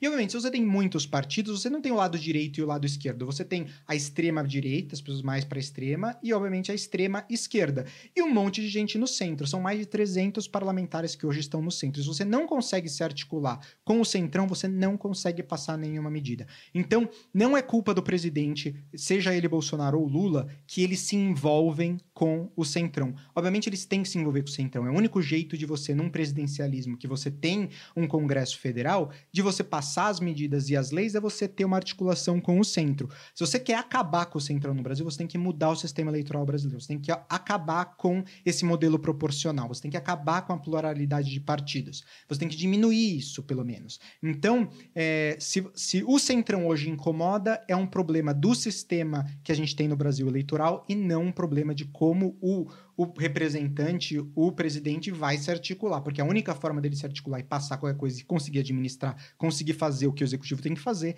é se associar ao centrão, é se aliar ao centrão para poder passar. Então o Bolsonaro conseguiu aí falar muito bem na resposta dele sobre essa questão, porque a Globo quis passar aí que, ah, você se dizia que você não era de centrão, só que na verdade hoje você trabalha com o centrão, então qual, qual que é a verdade? O Bolsonaro não disse a verdade quando ele falou que ele nunca foi do centrão, ele foi, então, eu, ou de, quando ele disse que ah, na minha época o Centrão não se chamava Centrão, sempre foi Centrão. Talvez não tinha esse nome Centrão, mas era, era aquele, aqueles partidos do meio, que não estão nem de um lado, não estão nem do outro. Então, ele não foi completamente honesto na sua resposta ali. Isso também deixou um pouco aberto. Ele deveria ter sido um pouco mais preciso. Mas ele se explicou bem com relação ao trabalho que tem que ser feito no presidencialismo com os partidos que estão no centro. Depois disso, o último item da, da entrevista foi educação. A Renata perguntou e focou muito sobre a questão da troca dos ministros da educação, que foram quatro que já rodaram a cadeira de ministro da educação no governo Bolsonaro em pouco tempo, né? Em quatro anos, mas muita da rotatividade aconteceu nos primeiros anos de governo. Eu não vou entrar nesse mérito porque eu achei que o Bolsonaro ele podia ter respondido essa questão simplesmente com uma sentença. Ele poderia ter acabado a discussão, posto um ponto final naquilo, simplesmente falando: você não prefere que eu mude um ministro que é ruim, um ministro que é incompetente, várias vezes, em vez de ficar com um ministro que é ruim só pelo fato de não passar vergonha do ter que mudar o ministro? Ele poderia ter respondido isso, tava ponto final, acabava a discussão, mas eles ficaram se delongando ali muito tempo, ele não soube responder, ele ficou circulando, não ficou uma resposta legal, é, ele poderia ter usado o tempo muito melhor, e eles se, de se delongaram demasiadamente nesse tópico e não falaram de pontos importantes. Por exemplo, o orçamento da educação. Vai aumentar o orçamento da educação? Como vai melhorar a qualidade da educação no Brasil, que é tão ruim? Como vai fazer investimentos significativos para melhorar as escolas? Enfim, nada disso, aumentar o número de creches, nada disso foi falado durante a entrevista, que são pontos muito mais importantes para os eleitores, mas ficaram aí na questão da troca de ministros, que obviamente eles queriam passar um pouco de corrupção, instabilidade no governo, era isso que a Globo queria trazer nas, per nas perguntas que foram mais carregadas para esse lado. O Bolsonaro, obviamente, se enforcou também um pouco nessa resposta, na minha opinião. Mas essa é a minha análise da entrevista do Bolsonaro ao Jornal Nacional. Vamos agora falar então da entrevista do Lula, que foi na quinta-feira. Mas antes da gente entrar na entrevista do Lula, se você estiver assistindo ao Liberdade para Escolher no YouTube, eu quero pedir para você curtir esse vídeo. Se você estiver gostando, também se inscrever no canal e compartilhar esse vídeo e o canal com amigos e familiares que podem se interessar por esses tópicos. Ajuda muito a gente a crescer aqui o podcast. E você pode ouvir, obviamente, a versão áudio desse vídeo em qualquer plataforma de podcast que você está acostumado: Apple Podcasts, Spotify. Google Podcast, enfim, a gente está em todos esses serviços aí no, com o nome Liberdade para Escolher. Vai lá ouvir a gente e prestigiar e também deixar cinco estrelas no programa. Vamos falar da entrevista do Lula ao Jornal Nacional que aconteceu na última quinta-feira. A entrevista do Lula que foi completamente diferente da entrevista do Bolsonaro. Foi uma entrevista sem interrupções, uma entrevista com um tom muito mais amigável, uma entrevista que foi muito menos hostil do que a entrevista do Bolsonaro. Apesar de que a Globo, William Bonner e a Renata Vasconcelos fizeram algumas perguntas para cutucar o Lula, sim. Não foi só palanque para ele, apesar de terem dado muito mais é, liberdade para ele falar, muito menos interrupções, tiveram algumas perguntas que cutucaram. E eles começaram, obviamente, perguntando sobre a corrupção. Um ponto importante, um esclarecimento que eu quero fazer antes né, da gente começar sobre a questão da corrupção no governo Lula e do, do caso que foi julgado né, em tramitação aí da, do caso de corrupção do Lula, é que o Lula ele não foi inocentado das, acus das acusações de corrupção. É, ele não foi inocentado de saber ou ter participado de corrupção durante o governo dele. É, inclusive, sabe-se que teve corrupção na Petrobras, as pessoas é, ali disseram que teve a corrupção, confessaram que teve corrupção na Petrobras, mas o que aconteceu não é que ele foi inocentado, assim, disseram, ah, não, isso que, que aconteceu não aconteceu de verdade, ele é inocente, ele nunca fez nada. Não foi o que aconteceu. O Supremo Tribunal Federal, ele anulou o processo porque ele achava que a vara de Curitiba era incompetente para julgar o caso. A palavra incompetente aqui não é que não tinha, não era capaz de julgar, mas não era de sua alçada fazer esse julgamento. Então o Supremo julgou que a vara de Curitiba não tinha alçada, era incompetente para fazer ju o julgamento desse caso, e que o, o, juiz Sérgio Moro acabou agindo aí com um pouco de viés. Foi isso que o Supremo Tribunal Federal encontrou. Então eles anularam o caso. Isso não significa que o Lula seja inocente. Então isso é a primeira coisa que a gente tem que falar do escândalo de corrupção, que talvez não tenha ficado muito claro quando o Bonner falou, porque o Bonner falou que ah, o Lula é, ele não se deve, não deve mais nada para a justiça. De fato, ele não deve mais nada à justiça, mas ficou parecendo que o Lula tinha sido inocentado. E de fato, ele não foi inocentado. Simplesmente o caso, é, ele, o, o Supremo Tribunal Federal relançou a candidatura do Lula a partir do momento em que eles anularam é, um, um, caso que foi julgado em quatro instâncias, foi foi condenado em quatro instâncias e depois absolvido no Supremo Tribunal Federal. Enfim, quatro instâncias condenaram, dizendo que realmente teve corrupção, e o Supremo Tribunal Federal foi lá e anulou o processo. Então, isso não significa que o Lula seja inocente, significa que, por causa de uma questão técnica que o Supremo Tribunal Federal achou, não vou dizer se foi justo ou não, se foi correto ou não foi correto, mas a questão é que, no fim das contas, o processo foi anulado. Mas não significa que o Lula seja inocente, que o Lula não sabia da corrupção e que não tenha cometido nenhum tipo de corrupção. Eu queria que a Globo tivesse sido muito, colocado muito mais esse ponto em questão, focado, cutucado muito mais o Lula com relação a esse ponto. Então, no momento que o Bonner falou que o Lula ele não devia mais nada para a justiça, ele meio que deu carta branca para o Lula poder falar o que ele queria, né? E o Lula ele é, falou muito do passado, ele citou todas as instituições do governo dele, do governo federal, que lutam contra a corrupção, é, falando que ele deu muita liberdade para esses órgãos pesquisarem e que você só acha corrupção quando você dá liberdade para os órgãos procurarem a corrupção. Vamos ouvir esse trecho da entrevista porque é super importante. Primeiro, a corrupção, ela só aparece quando você permite que ela seja investigada. Eu queria começar dizendo para você uma coisa muito séria. Foi no meu governo que a gente criou o Portal da Transparência, que a gente colocou a CGU como ministro para fiscalizar, que a gente criou a lei de acesso à informação, a gente criou a lei anticorrupção, a lei contra o crime organizado, a lei contra a lavagem de dinheiro, a AGU entrou no combate à corrupção, criamos o, COAF para cuidar de movimentações financeiras atípicas e colocamos o CAD para combater os cartéis. Ou seja, foram todas medidas tomadas no meu governo, além de que o Ministério Público era independente e além do que a Polícia Federal recebeu no meu governo mais liberdade do que em qualquer outro momento da história. Ele aproveitou também essa pergunta para dizer que ele foi perseguido, que o objetivo da toda Lava Jato era prender o Lula e que o Moro ele não tinha alternativa a não ser condená-lo, porque é, é, já era o destino dele, por causa de uma perseguição política, que ele ia ser condenado pelos casos de corrupção. O que não é verdade. O Bonner deu um monte de tempo e um monte de palanque para o Lula nesse momento, não interrompeu, deixou ele falar, é, não voltou na pergunta original. Enfim, eu acho que naquele momento é, o Lula teve ali um, uma, uma, oportunidade de se esclarecer, falar com o povo brasileiro. Ele não esclareceu, ele não confessou, ele não disse o que aconteceu, o que não aconteceu. Obviamente, ninguém esperava que isso fosse acontecer, mas ele usou aquele momento como palanque para dizer todas as coisas que ele fez, para dizer que ele é a favor da democracia, para dizer que ele é a favor de pro, pesquisar, procurar e sempre fazer investigação para achar corrupção. Ele também não disse nada sobre como ele ia evitar a corrupção, como a gente vai ver. No final, o Lula, obviamente, ele não respondeu como ele vai combater, combater a corrupção ou como ele vai evitar que tenha corrupção no seu governo. Ele simplesmente falou que não há hipótese para corrupção no governo dele, sem dar nenhum detalhe de como é que ele vai fazer isso. E obviamente é, dizendo que não é competência do presidente, não é competência do governo federal investigar. E sim é responsabilidade das instituições. Querendo dizer, se tem, tá tendo corrupção, se tá acontecendo corrupção, tem que investigar. Mas no meu, no, eu não tenho nem nada que eu deveria fazer para evitar que isso aconteça. Se tiver corrupção, as outras instituições, o Ministério Público Federal, essas instituições, a Polícia Federal, que vá lá, que investigue e que depois passe por todo o trâmite judiciário. Então ele deixou essa pergunta, obviamente, muito em aberto. Ele não respondeu como ele vai lutar contra a corrupção. É, foi um, um, momento ali que eu achei muito, muito ruim na entrevista. Era uma pergunta que, obviamente, é, queria se é, ter uma resposta um pouco mais clara. Vamos ouvir esse trecho da entrevista, porque eu acho que é muito importante a gente olhar o que, que o Lula falou com relação a isso. Não há hipótese. Não há hipótese.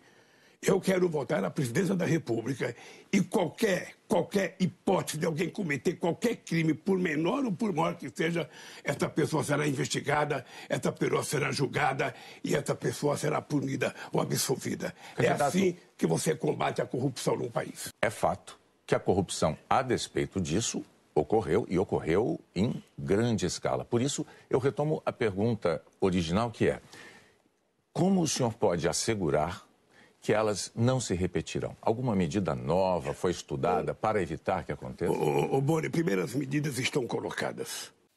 O Lula também falou nesse momento da entrevista muito em seguir o processo de investigação no caso de corrupção, dar autonomia para as pessoas investigarem, mas na realidade, nos últimos anos o que a gente vê é que o PT ele é contrário à lei da ficha limpa. Ele é, ele foi contrário à Lava Jato desde o início. Então, apesar dele fazer esse discurso nesse momento de que não, ele quer defender a democracia, ele quer dar autonomia para as instituições é, perseguirem e acharem é, casos de corrupção e punir as pessoas que cometem corrupção, a gente vê em atuação do PT que eles é, não querem que os políticos que participam desse tipo de coisa sejam responsabilizados. Por exemplo, a lei da ficha limpa, que eles são completamente contra. As investigações da Lava Jato, que na época eles foram completamente contra. Então, você vê aí uma inconsistência entre o que o PT e o Lula falou no passado versus o que o Lula falou naquele momento na entrevista. Obviamente, ele está tentando tranquilizar, passar uma mensagem ali para o povo brasileiro e para os investidores e para toda a sociedade de que ele vai é, buscar punir as pessoas que cometem corrupção, mas como eu falei, sem dar detalhes de como é que ele vai evitar que isso aconteça. Ele diz que ele vai punir qualquer pessoa que fizer qualquer ato de corrupção, mas ele não diz como ele vai evitar. Ele diz que as medidas para evitar a corrupção já foram colocadas aí em prática. Outra coisa, quando ele é questionado sobre o prejuízo da Lava Jato, o Lula ele conseguiu ali na lábia, no bom papo, no bom comunicador que ele é, se safar muito bem da resposta, contrapondo o roubo na Lava Jato com estimativas que, de prejuízos que a Lava Jato trouxe para o Brasil. Vamos ouvir esse trecho importantíssimo da entrevista. É, houve um momento, em mais de um momento, aliás, o Partido dos Trabalhadores é, chegou a dizer que o prejuízo acumulado pela Petrobras com o escândalo do Petrolão tinha sido é, reconhecido pela empresa e colocado no balanço da Petrobras por uma imposição da Lava Jato. Isso foi dito pelo Partido dos Trabalhadores. É, hoje, e escrito, o, hoje o partido reconhece, então, que efetivamente houve este prejuízo Deixa eu lhe falar uma coisa. Você não pode dizer que não houve corrupção se as pessoas confessaram. Né, desses 6 bilhões e mais ainda. A gente olha o que eles devolveram, mas vamos olhar os prejuízos que foram dados. Por conta da Lava Jato, nós tivemos 4 milhões e 400 mil desempregados nesse país. Por conta da Lava Jato, nós tivemos 270 bilhões que deixaram de ser investidos nesse país. E por conta da Lava Jato, a gente deixou de arrecadar 58 bilhões. Um momento que a gente tem que, obviamente, reconhecer dessa entrevista e reconhecer do William Bonner foi quando ele respondeu para o Lula essa parte que a gente acabou de ouvir, depois dizendo que os números que o Lula estava falando sobre as oportunidades perdidas de investimento, de empregos, etc., por causa da Lava Jato, foram, na verdade, resultado de uma péssima herança econômica, de uma péssima economia do governo Dilma. Vamos rever essa fala gostaria de fazer só uma observação sobre os números que o senhor mencionou. Muitos economistas afirmam que esses milhões de empregos não criados, os investimentos que não foram realizados, seriam consequência não da Lava Jato, mas da crise econômica herdada da gestão de Dilma Rousseff. A verdade é que nesse trecho se falou muito, nessa parte de entrevista se falou muito sobre corrupção, com poucas respostas, mas o que eu quero esclarecer aqui para vocês é que as soluções mais importantes para a corrupção, na minha opinião, são duas. A primeira é diminuir o tamanho do Estado, o tamanho da máquina pública. Se você não tem uma máquina pública inchada, uma máquina pública grande, não tem oportunidade para você ter corrupção. Se menos interferência do governo, mesmo menos o governo sendo intermediário entre as relações da sociedade, menos oportunidade de corrupção você tem dentro da sociedade. E o, o PT e o Lula, eles são contra isso, eles querem aumentar a máquina pública, eles querem crescer a interferência do governo. Isso a gente vai ver em várias outras propostas, mas é claro que eles querem aumentar a máquina pública e fazer mais interferência. Então, isso cria oportunidade para você ter mais corrupção, obviamente. Então, o único primeiro jeito de você diminuir a inflação, a, a, a, a corrupção no Brasil, é você tirar e diminuir a máquina pública, diminuir o tamanho do Estado. A segunda coisa muito importante para se fazer é dar mais autonomia para os estados e para os municípios, tirar a concentração de poder que foi colocada lá desde o Fernando Henrique Cardoso, a concentração de poder no Estado federal, no governo federal. Se você dá mais autonomia para os estados, mais autonomia para os municípios, você tem as pessoas, a sociedade civil muito mais próxima das pessoas que eles elegeram, muito mais próxima dos problemas para você poder fiscalizar, para você poder verificar. E é como deveria ter sido feita a Constituição do Brasil, da República Federativa do Brasil, ela é uma república federativa. Você tem várias federações, vários estados que decidiram, da mesma forma que os Estados Unidos, se juntar, estar dentro de uma federação juntos. Então é importante a gente falar isso, porque no Brasil deveria ter muito mais autonomia dos estados e dos municípios. Não tem. Se tivesse, a gente conseguiria lutar muito mais contra a corrupção. As propostas do Lula, como eu falei, elas são contrárias a isso. As soluções que, eles, que o PT tem é de mais governo, é um Estado maior, é uma máquina pública maior, é mais concentração de poder na mão do presidente, como ele falou várias vezes. Então, isso é difícil de acreditar que com todo esse é, essas propostas, com todo esse aumento da máquina pública, que a gente vai conseguir diminuir ou prevenir a corrupção. O próximo ponto que eles falaram depois foi a questão da economia. O Bonner ele começou dizendo que quem for presidente vai herdar uma economia difícil e uma bomba fiscal. O que é verdade. A gente já falou muito aqui também no podcast como uh, o Bolsonaro ele imprimiu tanto dinheiro, ele criou uma bomba fiscal com todos os projetos e todos os amparos sociais que foram passados, o ICMS, enfim, tudo isso que foi criado agora durante a pandemia, isso vai criar uma bomba fiscal, uma pressão inflacionária no Brasil uma economia muito difícil no Brasil para os próximos anos. Então, independente de quem seja presidente, vai herdar essa bomba. O Bolsonaro criou a própria bomba. O Lula herdaria uma bomba do Bolsonaro.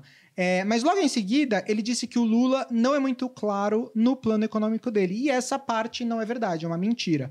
O plano do PT foi entregue ao Tribunal Superior Eleitoral e eu vou te contar o que, que tem nesse plano de governo, porque é, a Globo aparentemente não se deu o trabalho de olhar o plano de governo, de olhar as propostas do Lula e as propostas do, do, do PT. É, talvez eles não quiseram aí também é, mostrar quais são as propostas, porque elas são muito absurdas, quiseram esconder um pouco das propostas, mas William Bonner disse: ah, seus planos para a economia não são muito claros. São claros, eu vou falar para você o que está dentro do plano econômico do PT.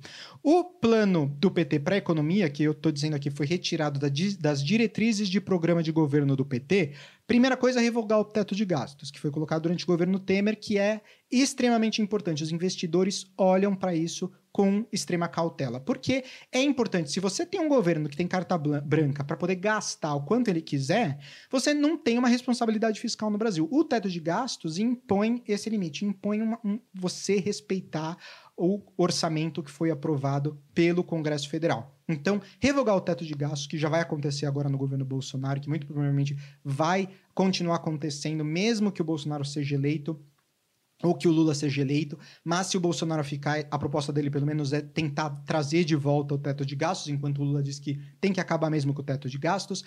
Ele, o PT quer rever o sistema fiscal para ter mais flexibilidade. Então, o que, que, é essa flexibilidade? É, obviamente, eles poderiam fazer as manobras que eles sempre fizeram em termos fiscais.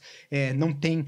Eles não, não explicam dentro do plano que eles querem, eles simplesmente usam ter um novo sistema fiscal que tenha mais flexibilidade. Flexibilizar o sistema fiscal, obviamente, é da margem de manobra. Você, como pagador de impostos, deveria estar extremamente preocupado com isso, porque você está dando flexibilidade para o governo federal fazer o que quiser com a arrecadação de impostos que ele faz. Então, isso é extremamente preocupante, pelo menos na minha opinião. É, eles querem taxar os super ricos e fazer os super ricos pagarem mais impostos. Ou até os ricos, numa outra parte do programa, tá? Fazer as pessoas mais ricas pagarem mais impostos.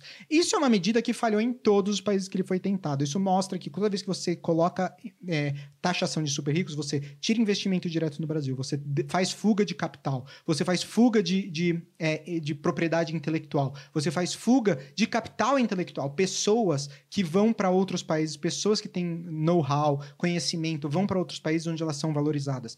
Então, taxar os super ricos não é uma solução, é uma coisa que já foi tentada em vários países. Os Estados Unidos, inclusive, querem fazer isso, a, a, a esquerda nos Estados Unidos quer muito fazer isso e sabe-se que não vai dar certo. Os Estados Unidos hoje é, é o lugar onde tem mais super ricos e é uma das economias mais vibrantes do mundo. Na Europa, por exemplo, os países tentaram colocar isso, a França tentou colocar isso, deu super errado. Então, são medidas que não funcionam. E o PT está trazendo essas coisas que a gente já sabe que não funcionam dentro do plano econômico deles. Política de congelamento de preço de combustível. A gente sabe que isso não funciona. A Argentina está aí. A gente vê o que política de congelamento de preços faz. Eles querem congelar o preço do, da, da gasolina. Isso abriria também espaço para eles congelarem preço de vários outros produtos. A gente sabe que isso só alavanca ainda mais a inflação. Isso faz com que produtos não estejam na gôndola, você não encontre o produto, porque a gente já falou isso aqui também no podcast. Você põe um preço travado, custa para a pessoa fabricar aquele produto mais do que o preço que o, o, governo diz que ela tem que vender, ele simplesmente não produz, ele simplesmente não vende, ele senta no estoque. É isso que acontece. E aí o consumidor ele fica sem acesso àquele produto, desabastecimento, prateleiras vazias nos supermercados. É isso que é a consequência de política de congelamento de preço que que o, o governo do PT quer implementar. É, reduzir os juros, eles estão colocam isso na proposta, porque eles falam que os juros altos não combatem a inflação, sendo que é uma política estratégica de todos os governos do mundo inteiro aumentar a taxa de juros para poder controlar a inflação, porque você desincentiva o consumo e você acaba controlando a inflação. O PT diz que não, isso não funciona. Você tem que ter taxa realmente baixa, porque aumentar a taxa de juros não é, ajuda a controlar a inflação, que é uma noção econômica é, é bizarra. É assim, é tá vivendo num mundo completamente paralelo em que economia não existe, todos os conceitos que a gente entende de economia não existem. E as propostas continuam. Eles querem travar a cotação do dólar, como se isso fosse dar certo. Não vai ter um monte de fuga de capital se eles tentarem travar a cotação do dólar. Eles querem entre aspas aqui, proteger o patrimônio do país e recompor o papel indutor e coordenador dos estados e das empresas estatais. Eles querem dar mais autonomia para as estatais, criar mais estatais. A gente está falando de privatização. Achei que o Brasil já tinha superado essa fase de estatais. Não, o PT quer trazer novas estatais, empoderar cada vez mais as estatais, que foi onde os maiores escândalos de corrupção aconteceram. Então, volta às coisas que já não deram certo que o PT quer trazer de volta. Colocar mais dinheiro público em bancos públicos, fazer bailout, fazer acabar com é, dívida. A gente vai falar isso sobre também como eles querem reduzir as pessoas, é, perdoar a dívida das pessoas utilizando bancos públicos, usando dinheiro do contribuinte. Eles querem colocar mais é, eles são contra a privatização das empresas estatais, eles são é, a favor de criação de uma economia social e mais cooperativas, ou seja, um comunismo, né, em que você tem empresas que não são privadas, elas são comuns, várias pessoas são donas daquilo, é, o governo é dono daquilo ou várias pessoas são donas daquilo através de cooperativas. E eles usam o termo economia social, sem explicar muito bem o que está dentro aí dessa economia social. É, eles falam também, entre aspas, o governo federal deve ser protagonista dessa transformação, dá mais poder para o governo federal, mais poder para o presidencialismo e para o presidente. Coisas que a gente já viu que não é o caminho certo do Brasil. O Brasil tem que deixar de ter concentração de poder. O Brasil tem que deixar de ser um país em que o governo federal tem, toma responsabilidade de tudo, tem que dar, delegar esse trabalho para os estados e para os municípios. Não é isso que o plano econômico do PT está prevendo. Mas, vamos voltar aqui para a entrevista, porque é, eu acho que é importante a gente continuar aqui na linha de raciocínio, mas eu queria trazer esses pontos porque muito provavelmente você não vai ouvir isso em nenhum outro lugar. Você não ouviu isso na Globo e o William Bonner muito claramente mentiu ali dizendo que o governo do PT não tinha um plano é, econômico claro. O plano econômico está claro, é que as, as ideias que eles têm, o povo brasileiro não compra. É uma, são ideias surreais, como eu falei, de uma economia, um mundo em que tudo que a gente conhece de economia e das leis de economia não se aplicam, né? Então, obviamente, isso não vai dar certo. Mas voltando para a entrevista, o Lula disse também como ele pegou o Brasil, ele fez uma comparação de como é que ele pegou o Brasil no início do seu mandato e como é que ele entregou o Brasil. Vamos assistir junto para verificar os dados que ele falou, para ver se eles, os dados apresentados são verdadeiros, são reais e se fazem sentido. Quando eu tomei posse em 2003, o Brasil tinha 10,5% de inflação. O Brasil tinha 12% de desemprego. O Brasil devia 30 bilhões ao FMI. Nós tínhamos uma dívida pública de 60,4%. O que é que nós fizemos? Primeiro, nós reduzimos da inflação para a meta, sabe, que era 4,5 mais 2 menos 2 durante todo o meu período de governo. Segundo, nós reduzimos a dívida pública de 60,4% para 39%. Nós fizemos uma reserva de 370 bilhões de dólares. E nós ainda emprestamos 15 bilhões para o FMI. Desse trecho, quando o Lula fala sobre é, a inflação, ele sim, ele pegou o Brasil com uma inflação de 10,5%, mas ela subiu nos meses que anteciparam a eleição. Se você pegar a média histórica, você consegue ver que no primeiro ano de governo e nos meses que chegavam à eleição, como ele foi crescendo na, nas pesquisas, é, a inflação no Brasil disparou, porque o mercado naquela época estava com medo de como é que o Lula ia governar. O Lula naquela época, o PT naquela época, eles eram radicais, ninguém sabia como é que ia ser o governo um, do PT no Brasil. Então o mercado estava preocupado, a inflação subiu extremamente. Então ele pegou a inflação a 10,5%, mas a culpa é porque ele estava sendo eleito. A inflação subiu em grande parte parte porque o mercado estava preocupado, as pessoas consumir, começaram a consumir muito mais. Então, é, teve essa preocupação nos meses que antecederam a tomada de governo. Então, quando ele fala, ah, eu peguei a inflação a 10,5 e eu trouxe a inflação para baixo, é, mas a inflação estava alta também porque você estava no governo, porque você ascendeu à presidência. Então, isso é um ponto que, obviamente, ele não falou, mas que é importante a gente ressaltar aqui. Ele falou também de reservas, e aqui ele não disse se era reservas de dólar ou reservas de ouro. Eu tô falando para você que são reservas de dólar, porque eu fui verificar. É, e ele falou que durante o governo deles fizeram 370 bilhões de reais em reserva. É uma mentira. Esse nível de reservas ele foi durante o governo Dilma e não o governo dele, como a gente pode ver aqui nesse gráfico. Você vê que esse nível de reservas que ele falou de 370 bilhões de reais, ele foi durante o governo Dilma e não o governo do Lula. Então é importante fazer essa, essa separação, porque em alguns momentos ele fala do governo do PT como um todo, então dos quase 16 anos de governo, e às vezes ele fala só do governo dos oito anos de governo dele. Então, quando convém, ele muda de um lado para o outro. Outro ponto que ele falou também sobre a inflação. Então, é, ele falou que da inflação que eles sempre se mantiveram na meta. Então ele falou: "Ah, eu trouxe a inflação para baixo, como a gente já falou, e eu sempre mantive a inflação na meta". A gente pode ver nesse gráfico aqui que é, primeiro, a meta no Brasil ela é extremamente ampla. Então, é, a, o Brasil é um país que tem ali uma meta de inflação alta, na época do governo Lula era 4,5%, com dois pontos para cima ou para baixo. Então, primeiro ponto é que a, a, meta da inflação no Brasil é uma meta ampla, é, então você tem uma margem aí de atuação muito larga, o governo executivo pode é, fazer o que ele quiser praticamente conseguir ficar dentro dessa marca, dentro desse limite. Mas um ponto importante para a gente notar aqui no gráfico é que eles sempre se mantiveram muito perto do teto da meta e não do centro da meta. Então, quando ele fala, ah, eu sempre me mantive na meta, ele estava na banda mais alta da meta, no teto da meta, e não na meta em si. Isso significa que ele pôde fazer, colocar muito mais dinheiro na economia e ficar no limite no limite mais alto da meta. Ele não estava é, mirando em atingir a meta, mas ele estava mirando em ficar no que era tolerável e aceitável dentro do governo. É, outro ponto importante é que ele fala que ele, eles nunca saíram da meta, o que não é verdade. O, por dois anos consecutivos, o PT ficou acima da meta. Depois eles conseguiram trazer para dentro das faixas alta e baixa da meta, eles conseguiram ficar ali dentro, mas por um, período eles ficaram fora da meta. Então não é verdade que eles ficaram sempre dentro da meta. É, e, obviamente, com os gastos que tiveram durante o governo do PT e também do governo do Bolsonaro, a gente tem uma inflação muito alta, porque os gastos do governo são muito altos. Ele também constantemente ele tenta se afastar, como eu estava falando, de, dos desastres econômicos do que aconteceu no governo Dilma, mas ele tenta pegar um pouco dos louros do governo da Dilma como seus. Então você vê isso frequentemente durante a entrevista. Ele fala no meu governo, só que ele está se referindo a dados do governo da Dilma, querendo dizer que são o governo dele. Em outro momento, quando se perguntar, mas a, as estratégias econômicas do governo Dilma foram ruins. Ele fala, ah, mas o governo Dilma é o governo Dilma. Se você quiser, você liga para ela, porque eu não vou responder pela Dilma.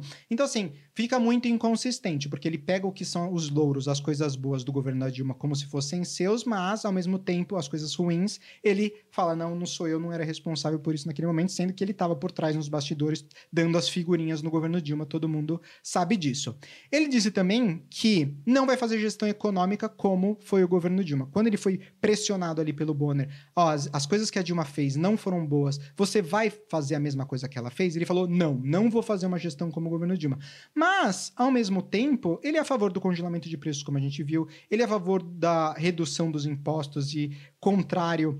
É, desculpa, ele é contrário à redução dos impostos e contrário à isenção fiscal. Ele é a favor do aumento dos gastos públicos. Então, todas essas coisas foram coisas que foram feitas durante o governo da Dilma. Lembra de, do controle de preços de combustível que foi feito? Isso está muito claro na proposta do PT novamente. Todas essas coisas foram feitas no governo da Dilma, levaram à maior recessão da história do Brasil e o PT vai então re repetir a mesma receita. Ele está dizendo que não, mas como eu mostrei ali nas propostas, nas diretrizes de governo, você vê que as propostas são exatamente as mesmas do governo da Dilma. Apesar de que nesse momento ele falou que não, que ele não ia seguir a receita que foi utilizada na Dilma. Então qual é a verdade? Que é o que ele falou no, ali na entrevista do Jornal Nacional ou é o que está nas diretrizes? Eu acho que é o que está nas diretrizes, porque isso foi entregue ao TSE, então eu acho que é o que eles vão seguir. Mas, é, obviamente, coloca a gente aí em dúvida. E eu quero terminar essa parte econômica falando sobre um ponto que provavelmente deve ter passado despercebido, mas no final da entrevista, naqueles últimos 60 segundos que o candidato tem para falar sobre é, qualquer coisa que ele queira, se direcionar diretamente ao povo brasileiro, o Lula falou sobre endividamento das famílias. Ele fala que hoje 70% das famílias estão endividadas. E esse ponto pode ter passado batido ali naquele momento, porque era realmente o finzinho da entrevista. Talvez você estivesse cansado, você não ficou até o final da entrevista para assistir aquele momento. Mas é, isso é um ponto super importante, porque, como eu falei, tá dentro do plano do PT, tá dentro do plano do governo perdoar e renegociar a dívida. E eles querem usar os bancos públicos para fazer isso. Tá é claramente escrito isso dentro das diretrizes do plano de governo do PT. Eles querem usar os bancos públicos para renegociar as dívidas das famílias. Então isso significa que você que não está endividado ou você que tem uma dívida pequena, que você, que é uma pessoa responsável economicamente, financeiramente, com muito sacrifício, salva o seu dinheiro, economiza, não tira dívidas que você não consegue pagar, você vai ter que pagar a dívida do outro. Eles vão usar o seu imposto, em vez de colocar em coisas para você, saúde, segurança, educação, eles vão usar esse seu dinheiro para dar para banco privado, para banco público e também existe a proposta ali de fazer parcerias com bancos privados, então também em bancos privados, para poder é, renegociar e para poder perdoar a dívida das pessoas. Que então isso é um ponto extremamente importante, é um ponto também que tem sido discutido muito nos Estados Unidos com relação à dívida estudantil, que o Biden agora recentemente também vai perdoar a dívida, é uma coisa que parece que está na moda com a esquerda, mas é um ponto que passou despercebido e que me assusta muito, porque você vai pagar a dívida de outras pessoas, você que é responsável economicamente, financeiramente pela sua família, vai ter que pagar a dívida das outras pessoas que estão endividadas, o que é um absurdo dentro de um Estado de Direito você ter esse tipo de coisa. Um próximo ponto, então, em seguida, eles falaram sobre política, que também é um ponto super importante. E a primeira pergunta foi da Renata Vasconcelos sobre o mensalão. Nessa hora, eu acho que o Lula deu uma escorregada e ele disse uma frase muito polêmica. Vamos ouvir. Você acha que o mensalão, que tanto se falou, é mais grave do que o orçamento secreto? O ponto aqui para comentarmos é que não existe um ranking de corrupção, em que uma corrupção é pior do que a outra, ou que uma corrupção, ela é, é, quem faz um tipo de corrupção é mais santo do que quem faz outro tipo de corrupção. Não existe isso. Depois a Renata Vasconcelos, inclusive, citou isso na entrevista, né? Corrupção é corrupção. Então não tem uma questão de, ah, esse tipo de corrupção, orçamento secreto é pior ou melhor do que o mensalão. Então isso mostra que os valores morais do Lula, os valores morais do PT, eles estão completamente totalmente fora da realidade. Então, para ele não existe mais a questão do certo e errado. Para ele, esses conceitos são muito confusos. Então, obviamente, uma pessoa que foi condenada, né, que muito provavelmente indica que teve casos de corrupção no seu governo, isso já foi aceito, que inclusive ele sabia, não dá para né, ter com certeza, mas ele foi condenado em quatro instâncias e absolvido por uma, tecna, uma coisa técnica né, do Supremo Tribunal Federal, é, você vê que os valores morais dele, obviamente, estão muito corrompidos. Então, essa foi uma parte da entrevista que foi muito polêmica. Depois, falaram sobre o Centrão também, da mesma forma como falaram com o Bolsonaro uns dias antes, e o Lula disse que os únicos partidos do Brasil, para mim, essa parte foi muito engraçada, porque ele falou que os únicos partidos de verdade no Brasil é o PSOL, o PCdoB, é, o PSB e o PT. Vamos assistir esse trecho. É a convivência democrática na diversidade. Nenhum presidente da República, num regime presidencialista, governa ter não estabelecer relação com o Congresso Nacional. O Centrão não é um partido político. O Centrão não é um partido político, até porque hoje só tem partido político no Brasil, o PT, o PCdoB, talvez o PSOL, o PSB, porque quase todos os outros partidos são cartoriais. Obviamente, isso é um absurdo, né? Essa mensagem que ele quer passar de que os únicos partidos no Brasil que são verdadeiros porque têm uma filosofia são aqueles partidos de extrema esquerda, né? O PCdoB, o PSOL, o PSB, o PT, enfim. O que eu posso dizer é que esses partidos são os partidos que têm militância. Esses partidos são os partidos que têm até milícia em muitos casos, esses partidos de esquerda. Então, a verdade é que grande parte dos brasileiros hoje ele não quer o que a esquerda está vendendo pagar mais impostos, governo maior e mais centralizador, programas sociais que você vai ter que pagar. Então, é, quando ele tenta passar aí que ah, os partidos verdadeiros são esses partidos, não é verdade. O Centrão hoje ele tenta é, minimizar essas, essas divergências. Obviamente, existe uma elite no Brasil, uma elite política no Brasil, que passa um monte de benefícios para si próprio. O fundão eleitoral é um, uma questão dessa. Os benefícios de quem trabalha em estatal e quem trabalha no governo são muito altos por, exatamente por essa questão. Então, existe, obviamente, uma questão aqui de essa elite política fazer coisas a seu favor. Mas também o Centrão é muito bom em equilibrar essas divergências, essas, coisas que são de extrema esquerda, essas propostas de extrema esquerda, e tentar manter isso de uma forma um pouco mais central. Então, é, é um absurdo ele falar que só existem esses partidos no Brasil. O Brasil, como a gente viu, existe uma pluralidade muito grande. Existem partidos, inclusive, muito bons. Por exemplo, o Partido Novo é um partido muito bom. Existem vários partidos com várias ideias muito bacanas no Brasil, então dizer que só os partidos de esquerda são partidos verdadeiros, para mim, é uma maior besteira. O que é verdade é que esses partidos, como eu falei, são os partidos que têm militância, os partidos que têm, às vezes, milícia, que atacam as pessoas, né? Então, é, eu acho que ele deveria ter, ou pelo menos deveriam ter questionado ele nessa questão, que não foi questionado. É, por último, eu quero falar que, do momento em que o Bonner lhe perguntou sobre a polarização pro Lula, né? Falando da questão de que é, o PT colabora um pouco para essa polarização entre direita e esquerda. É... E a questão é que o PT é sim responsável por grande parte da polarização do povo brasileiro. A direita, desde que nos últimos 10, 15, 20 anos, ela não moveu um centímetro mais para a direita. A direita não ficou mais radical nos, nos últimos 20 anos. O que aconteceu é que a direita sempre manteve os seus princípios, os seus valores republicanos, o, o direito é, à propriedade privada, o Estado de Direito, a liberdade de expressão, é, o conservadorismo. Tudo isso são conceitos que sempre se mantiveram muito fortes, travados ali na areia, pregados na areia e o, o, a direita não se moveu mais de forma extrema nesses tópicos. Quem se moveu de forma mais extrema, quem se afastou muito mais foi a esquerda. A esquerda está cada vez com propostas muito mais radicais e a esquerda, ano após ano, está se radicalizando muito mais. Então, isso é faz com que a polarização no Brasil seja tão grande. O PT, é, com certeza, é muito responsável por isso. Obviamente, o Bolsonaro, ele cria também uma polarização muito grande. E o populismo de forma geral. Então, o populismo, de qualquer lado, ele gera polarização. Mas se você pegar a pessoa de direita no Brasil, ela é uma pessoa muito mais próxima do centro e ela é uma pessoa muito mais com seus valores fixos como sempre foram há 10, 15, 20 anos atrás, a esquerda que não foi ampliando cada vez mais, se radicalizando cada vez mais. Nesse clipe aqui que eu vou mostrar, o Lula fala como o Brasil era feliz quando só tinha polarização entre PT e PSDB. Ô, ô feliz era o Brasil e a democracia brasileira quando a polarização nesse país é entre PT e PSDB. A gente era adversário político, a gente trocava farpas, mas se a gente se encontrasse num restaurante, eu não tinha nenhum problema de tomar uma cerveja com o Fernando Henrique Cardoso, com o Zé Serra ou com o Alckmin, porque a gente não se tratava como inimigo, a gente se tratava como adversário. Aqui o Lula tenta falar, né, que o PT e o PSDB eram adversários. Eu achei muito engraçado, cômica essa parte da entrevista, porque a realidade é que o PT e o PSD, PSDB, eles são adversários nas eleições, mas é, para levar o maior número de pessoas, maior número de candidatos para o Congresso.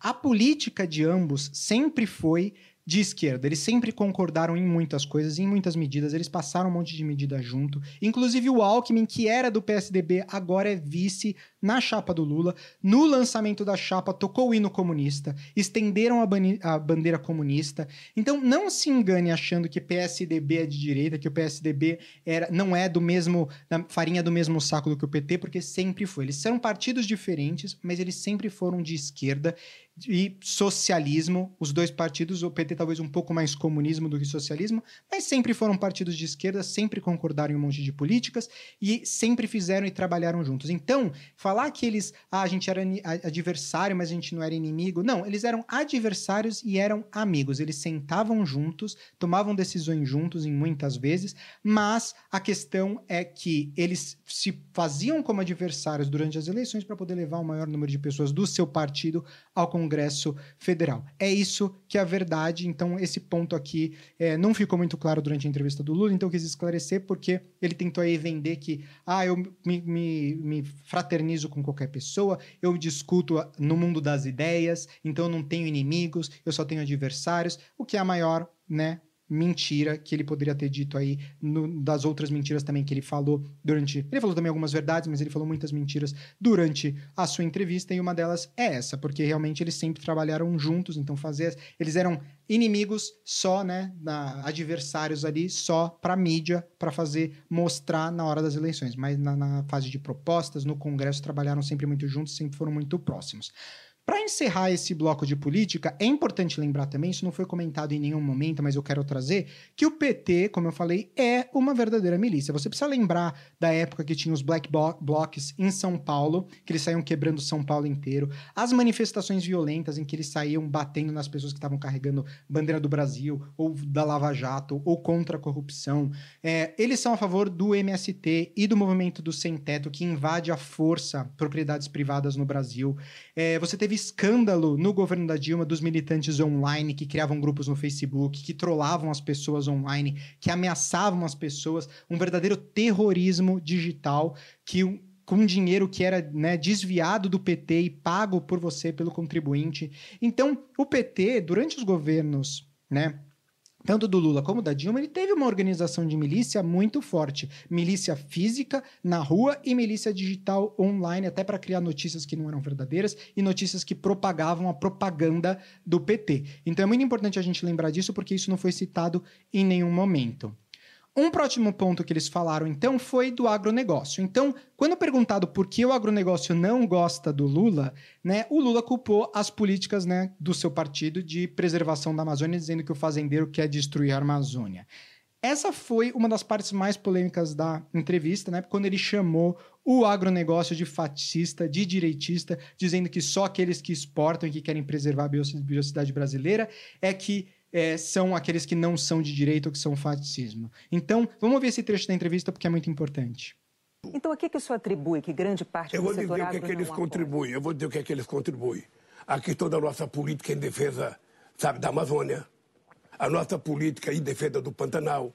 A nossa política em defesa da Mata Atlântica. Ou seja, a nossa luta contra o desmatamento faz com que eles sejam contra nós preciso fazer esse esclarecimento, porque, como o senhor colocou, parece que o setor do agronegócio é, não tem a ver, é contrário, faz oposição ao meio ambiente, ao meio ambiente sustentável, faz, que não é verdade. Faz não, faz não, você não acabou de fazer. ver. Você, veja, o agronegócio, sabe, que é fascista e direitista. Aqui alguns dados para você depois de assistir esse trecho para você saber que é, eu acho que é bom a gente trazer. A primeira questão é que o Lula disse que os grandes produtores eles dominam o agronegócio. Isso é mentira. O censo da agricultura de 2019 mostrou que do total de estabelecimentos agropecuários no Brasil, 77% foram classificados como de agricultura familiar. Então, grande parte no Brasil é agricultura familiar. Só 30%, né, 27% ali são realmente é, agricultura de grandes negócios, de grandes empresas. A maior parte é o pequeno, médio produtor.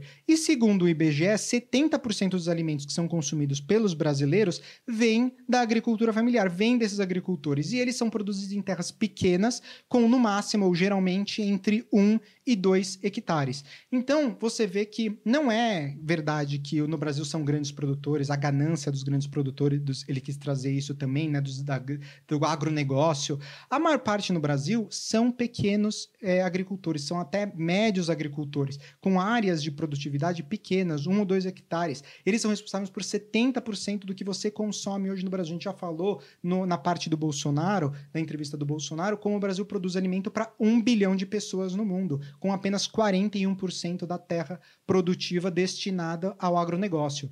Então, é, falar que o, os agricultores, só os grandes que estão é, preocupados com a diversidade da Amazônia, com a biodiversidade, respeitar a biodiversidade brasileira, isso é uma mentira, porque grande parte dos produtores eles são pequenos e são médios e eles estão preocupados em defender, obviamente, a biodiversidade, eles estão interessados nisso. Isso faz parte de ter uma boa colheita, de ter chuva, de ter produtividade na fazenda. Então, é um absurdo ele dizer, chamar todas as pessoas de direitistas e fascistas, porque é, foi um ponto realmente muito polêmico da entrevista. Em seguida, o Lula falou sobre o MST, e nessa parte eu fiquei muito chocado, eu tive que pesquisar porque eu não sabia dessas informações.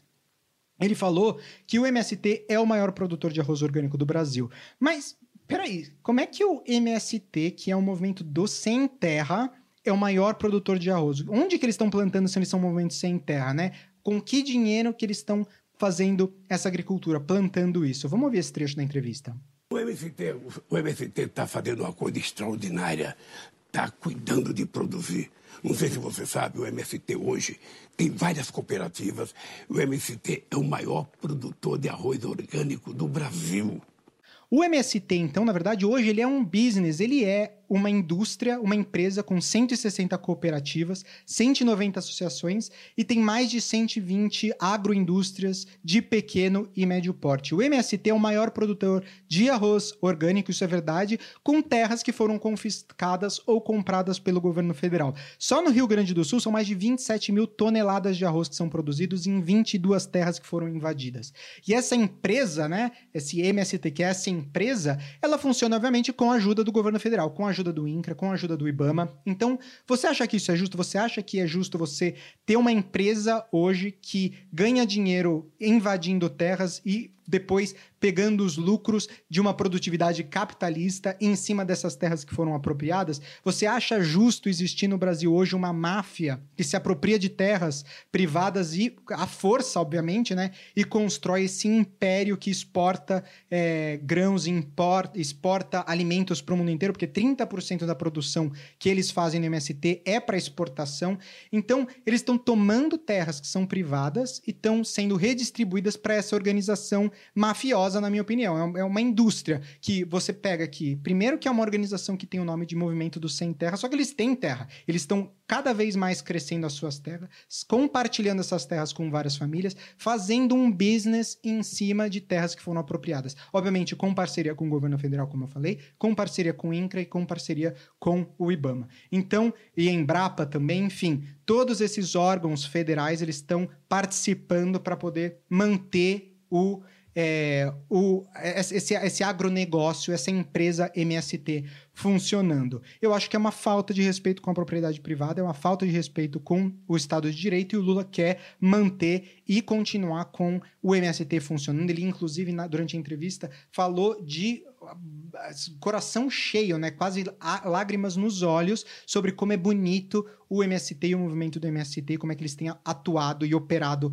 atualmente. O PT, obviamente, a gente já falou, ele quer reforma agrária, ele quer aumentar o tamanho da Embrapa, ele quer aumentar o tamanho do INCRA obviamente, como eu falei, porque tem relação com o MST. ele também é, se mantém, né? O PT se mantém no poder através do uso é, dessa máquina que foi criada, né? O Lula tem, falou tanto de democracia, de rotatividade de poder, mas no fim das contas o PT, obviamente, ele é maior, ele é mais forte quando ele consegue sustentar esse tipo de estrutura, esse tipo de organização que funciona com, em parceria com o governo federal para atingir as metas socialistas, comunistas que o PT tem, essas, essas reformas mais extremas que eles querem fazer. O último tópico da entrevista do Lula foi sobre política internacional. Então o Bonner perguntou ao Lula sobre o seu apoio a ditaduras, a governos antidemocráticos como a Venezuela, e a verdade é que o PT apoia sim ditaduras e governos antidemocráticos no mundo. Eles apoiam a Venezuela, a Bolívia, a China, a Rússia, a Coreia do Norte, inclusive vários posts de coalizões PT, PSOL, PCdoB no Twitter apoiando na época é, a Coreia do Norte e vários, a Venezuela, enfim é, vários países no mundo que a gente sabe que são antidemocráticos ou é, totalitaristas ou ditaduras, a gente sabe que o PT é a favor e apoia. É, o Lula, na resposta, ele falou sobre a importância da alternância de poder. Ele falou que ele apoia isso, mas fica um pouco estranho no discurso ele dizer que ele apoia a rotatividade de poder ao mesmo tempo que ele se aproxima de é, países que não respeitam isso. Por exemplo, a Rússia, em que o Putin está no governo há quase duas décadas. Ou, por exemplo, a Venezuela, se aproximar cada vez mais da Venezuela, que é, um, que é completamente antidemocrático. Então, é estranho para mim ele falar de novo. Ele sempre fala uma coisa na entrevista ali, mas quando você olha no, nas coisas que foram faladas no passado, nas ações do partido, nas diretrizes de governo do partido, você vê que não é bem assim. É, durante, inclusive, vale a pena a gente lembrar que durante o governo do PT, a Bolívia roubou e nacionalizou gasodutos da Petrobras e nada foi feito, colocaram pano em cima, é, panos quentes em cima disso. É, foi um dos grandes escândalos que a que foram depois resolvidos muito tempo depois. A gente recebeu uma indenização do, da, dessa nacionalização. E o PT, na época, achou: não, realmente, a Bolívia tem que ser dona dos seus próprios recursos naturais, o que é um absurdo. Foi dinheiro do contribuinte, dinheiro seu que foi colocado em construir os gasodutos na Bolívia, em parceria ali com a Bolívia, que depois foram completamente tomados é, pela pela estatal. Então, é, para você ver de novo como eles são incoerentes. De novo, entrando no plano de governo, nas diretrizes de governo do PT, eles dizem que querem se aproximar mais, fazer uma integração maior com países da América do Sul, mais com países da América Latina e do Caribe. Não fazem diferença ali entre os países, mas a pergunta é: não faz mais sentido o Brasil se aproximar com os países do G20, com os países como Europa, com países dos Estados Unidos, países democráticos, países ricos, países que estão no ED, na, no limite limite da revolução é, do conhecimento, da tecnologia, dos carros elétricos. Enfim, a gente não deveria estar se aproximando desses países, fazendo parcerias comerciais com esses países, ao invés de fazer parcerias comerciais com países da América Latina e que são né, países, a gente sabe, países de terceiro mundo, países que não têm uma força econômica, uma estrutura política econômica forte, uma, uma, uma, são países antidemocráticos, muito, muitos deles, são países mais socialistas, como a gente sabe, em termos de governo. Enfim, é importante olhar isso também dentro, quando a gente fala de política internacional, porque isso não foi citado durante a entrevista, mas está nas diretrizes do PT, está nas diretrizes do governo. Para terminar, o Lula falou é, que ele não quer governar, que ele quer cuidar do povo brasileiro, né? Então essa mensagem ele tenta trazer de uma forma mais bonita. Então ele fala que ele não quer governar, ele quer cuidar do povo brasileiro. Mas é, eu acho engraçado porque, primeiro, como se o papel do governo fosse cuidar das pessoas. Esse não é o papel do governo. A gente tem que ter liberdade, individualismo no, no sentido de que as pessoas deveriam perseguir a própria felicidade, perseguir as, os próprios, as próprias coisas na vida. A gente, obviamente, tem que amparar as pessoas que precisam de ajuda dentro da sociedade, mas através do terceiro setor, através de doações, através de sociedades, de ONGs, não intervenção do governo, não aumentar o tamanho do governo. Esse caminho a gente sabe que não dá certo, a gente sabe que abre para corrupção, a gente sabe que abre para roubo. Má administração. Tem um monte de coisas que vem com o governo criando mais programas sociais, mais interferência no governo. Eu acho que a gente tem que deixar as pessoas que não estão amparadas de lado. Eu, obviamente, como um cristão, eu acho que a gente tem que ajudar os mais pobres, ajudar a sociedade é, a se desenvolver, mas, obviamente, não é o papel do governo, não deveria ser o papel do governo cuidar das pessoas. Então, eu acho engraçado que eles usam isso.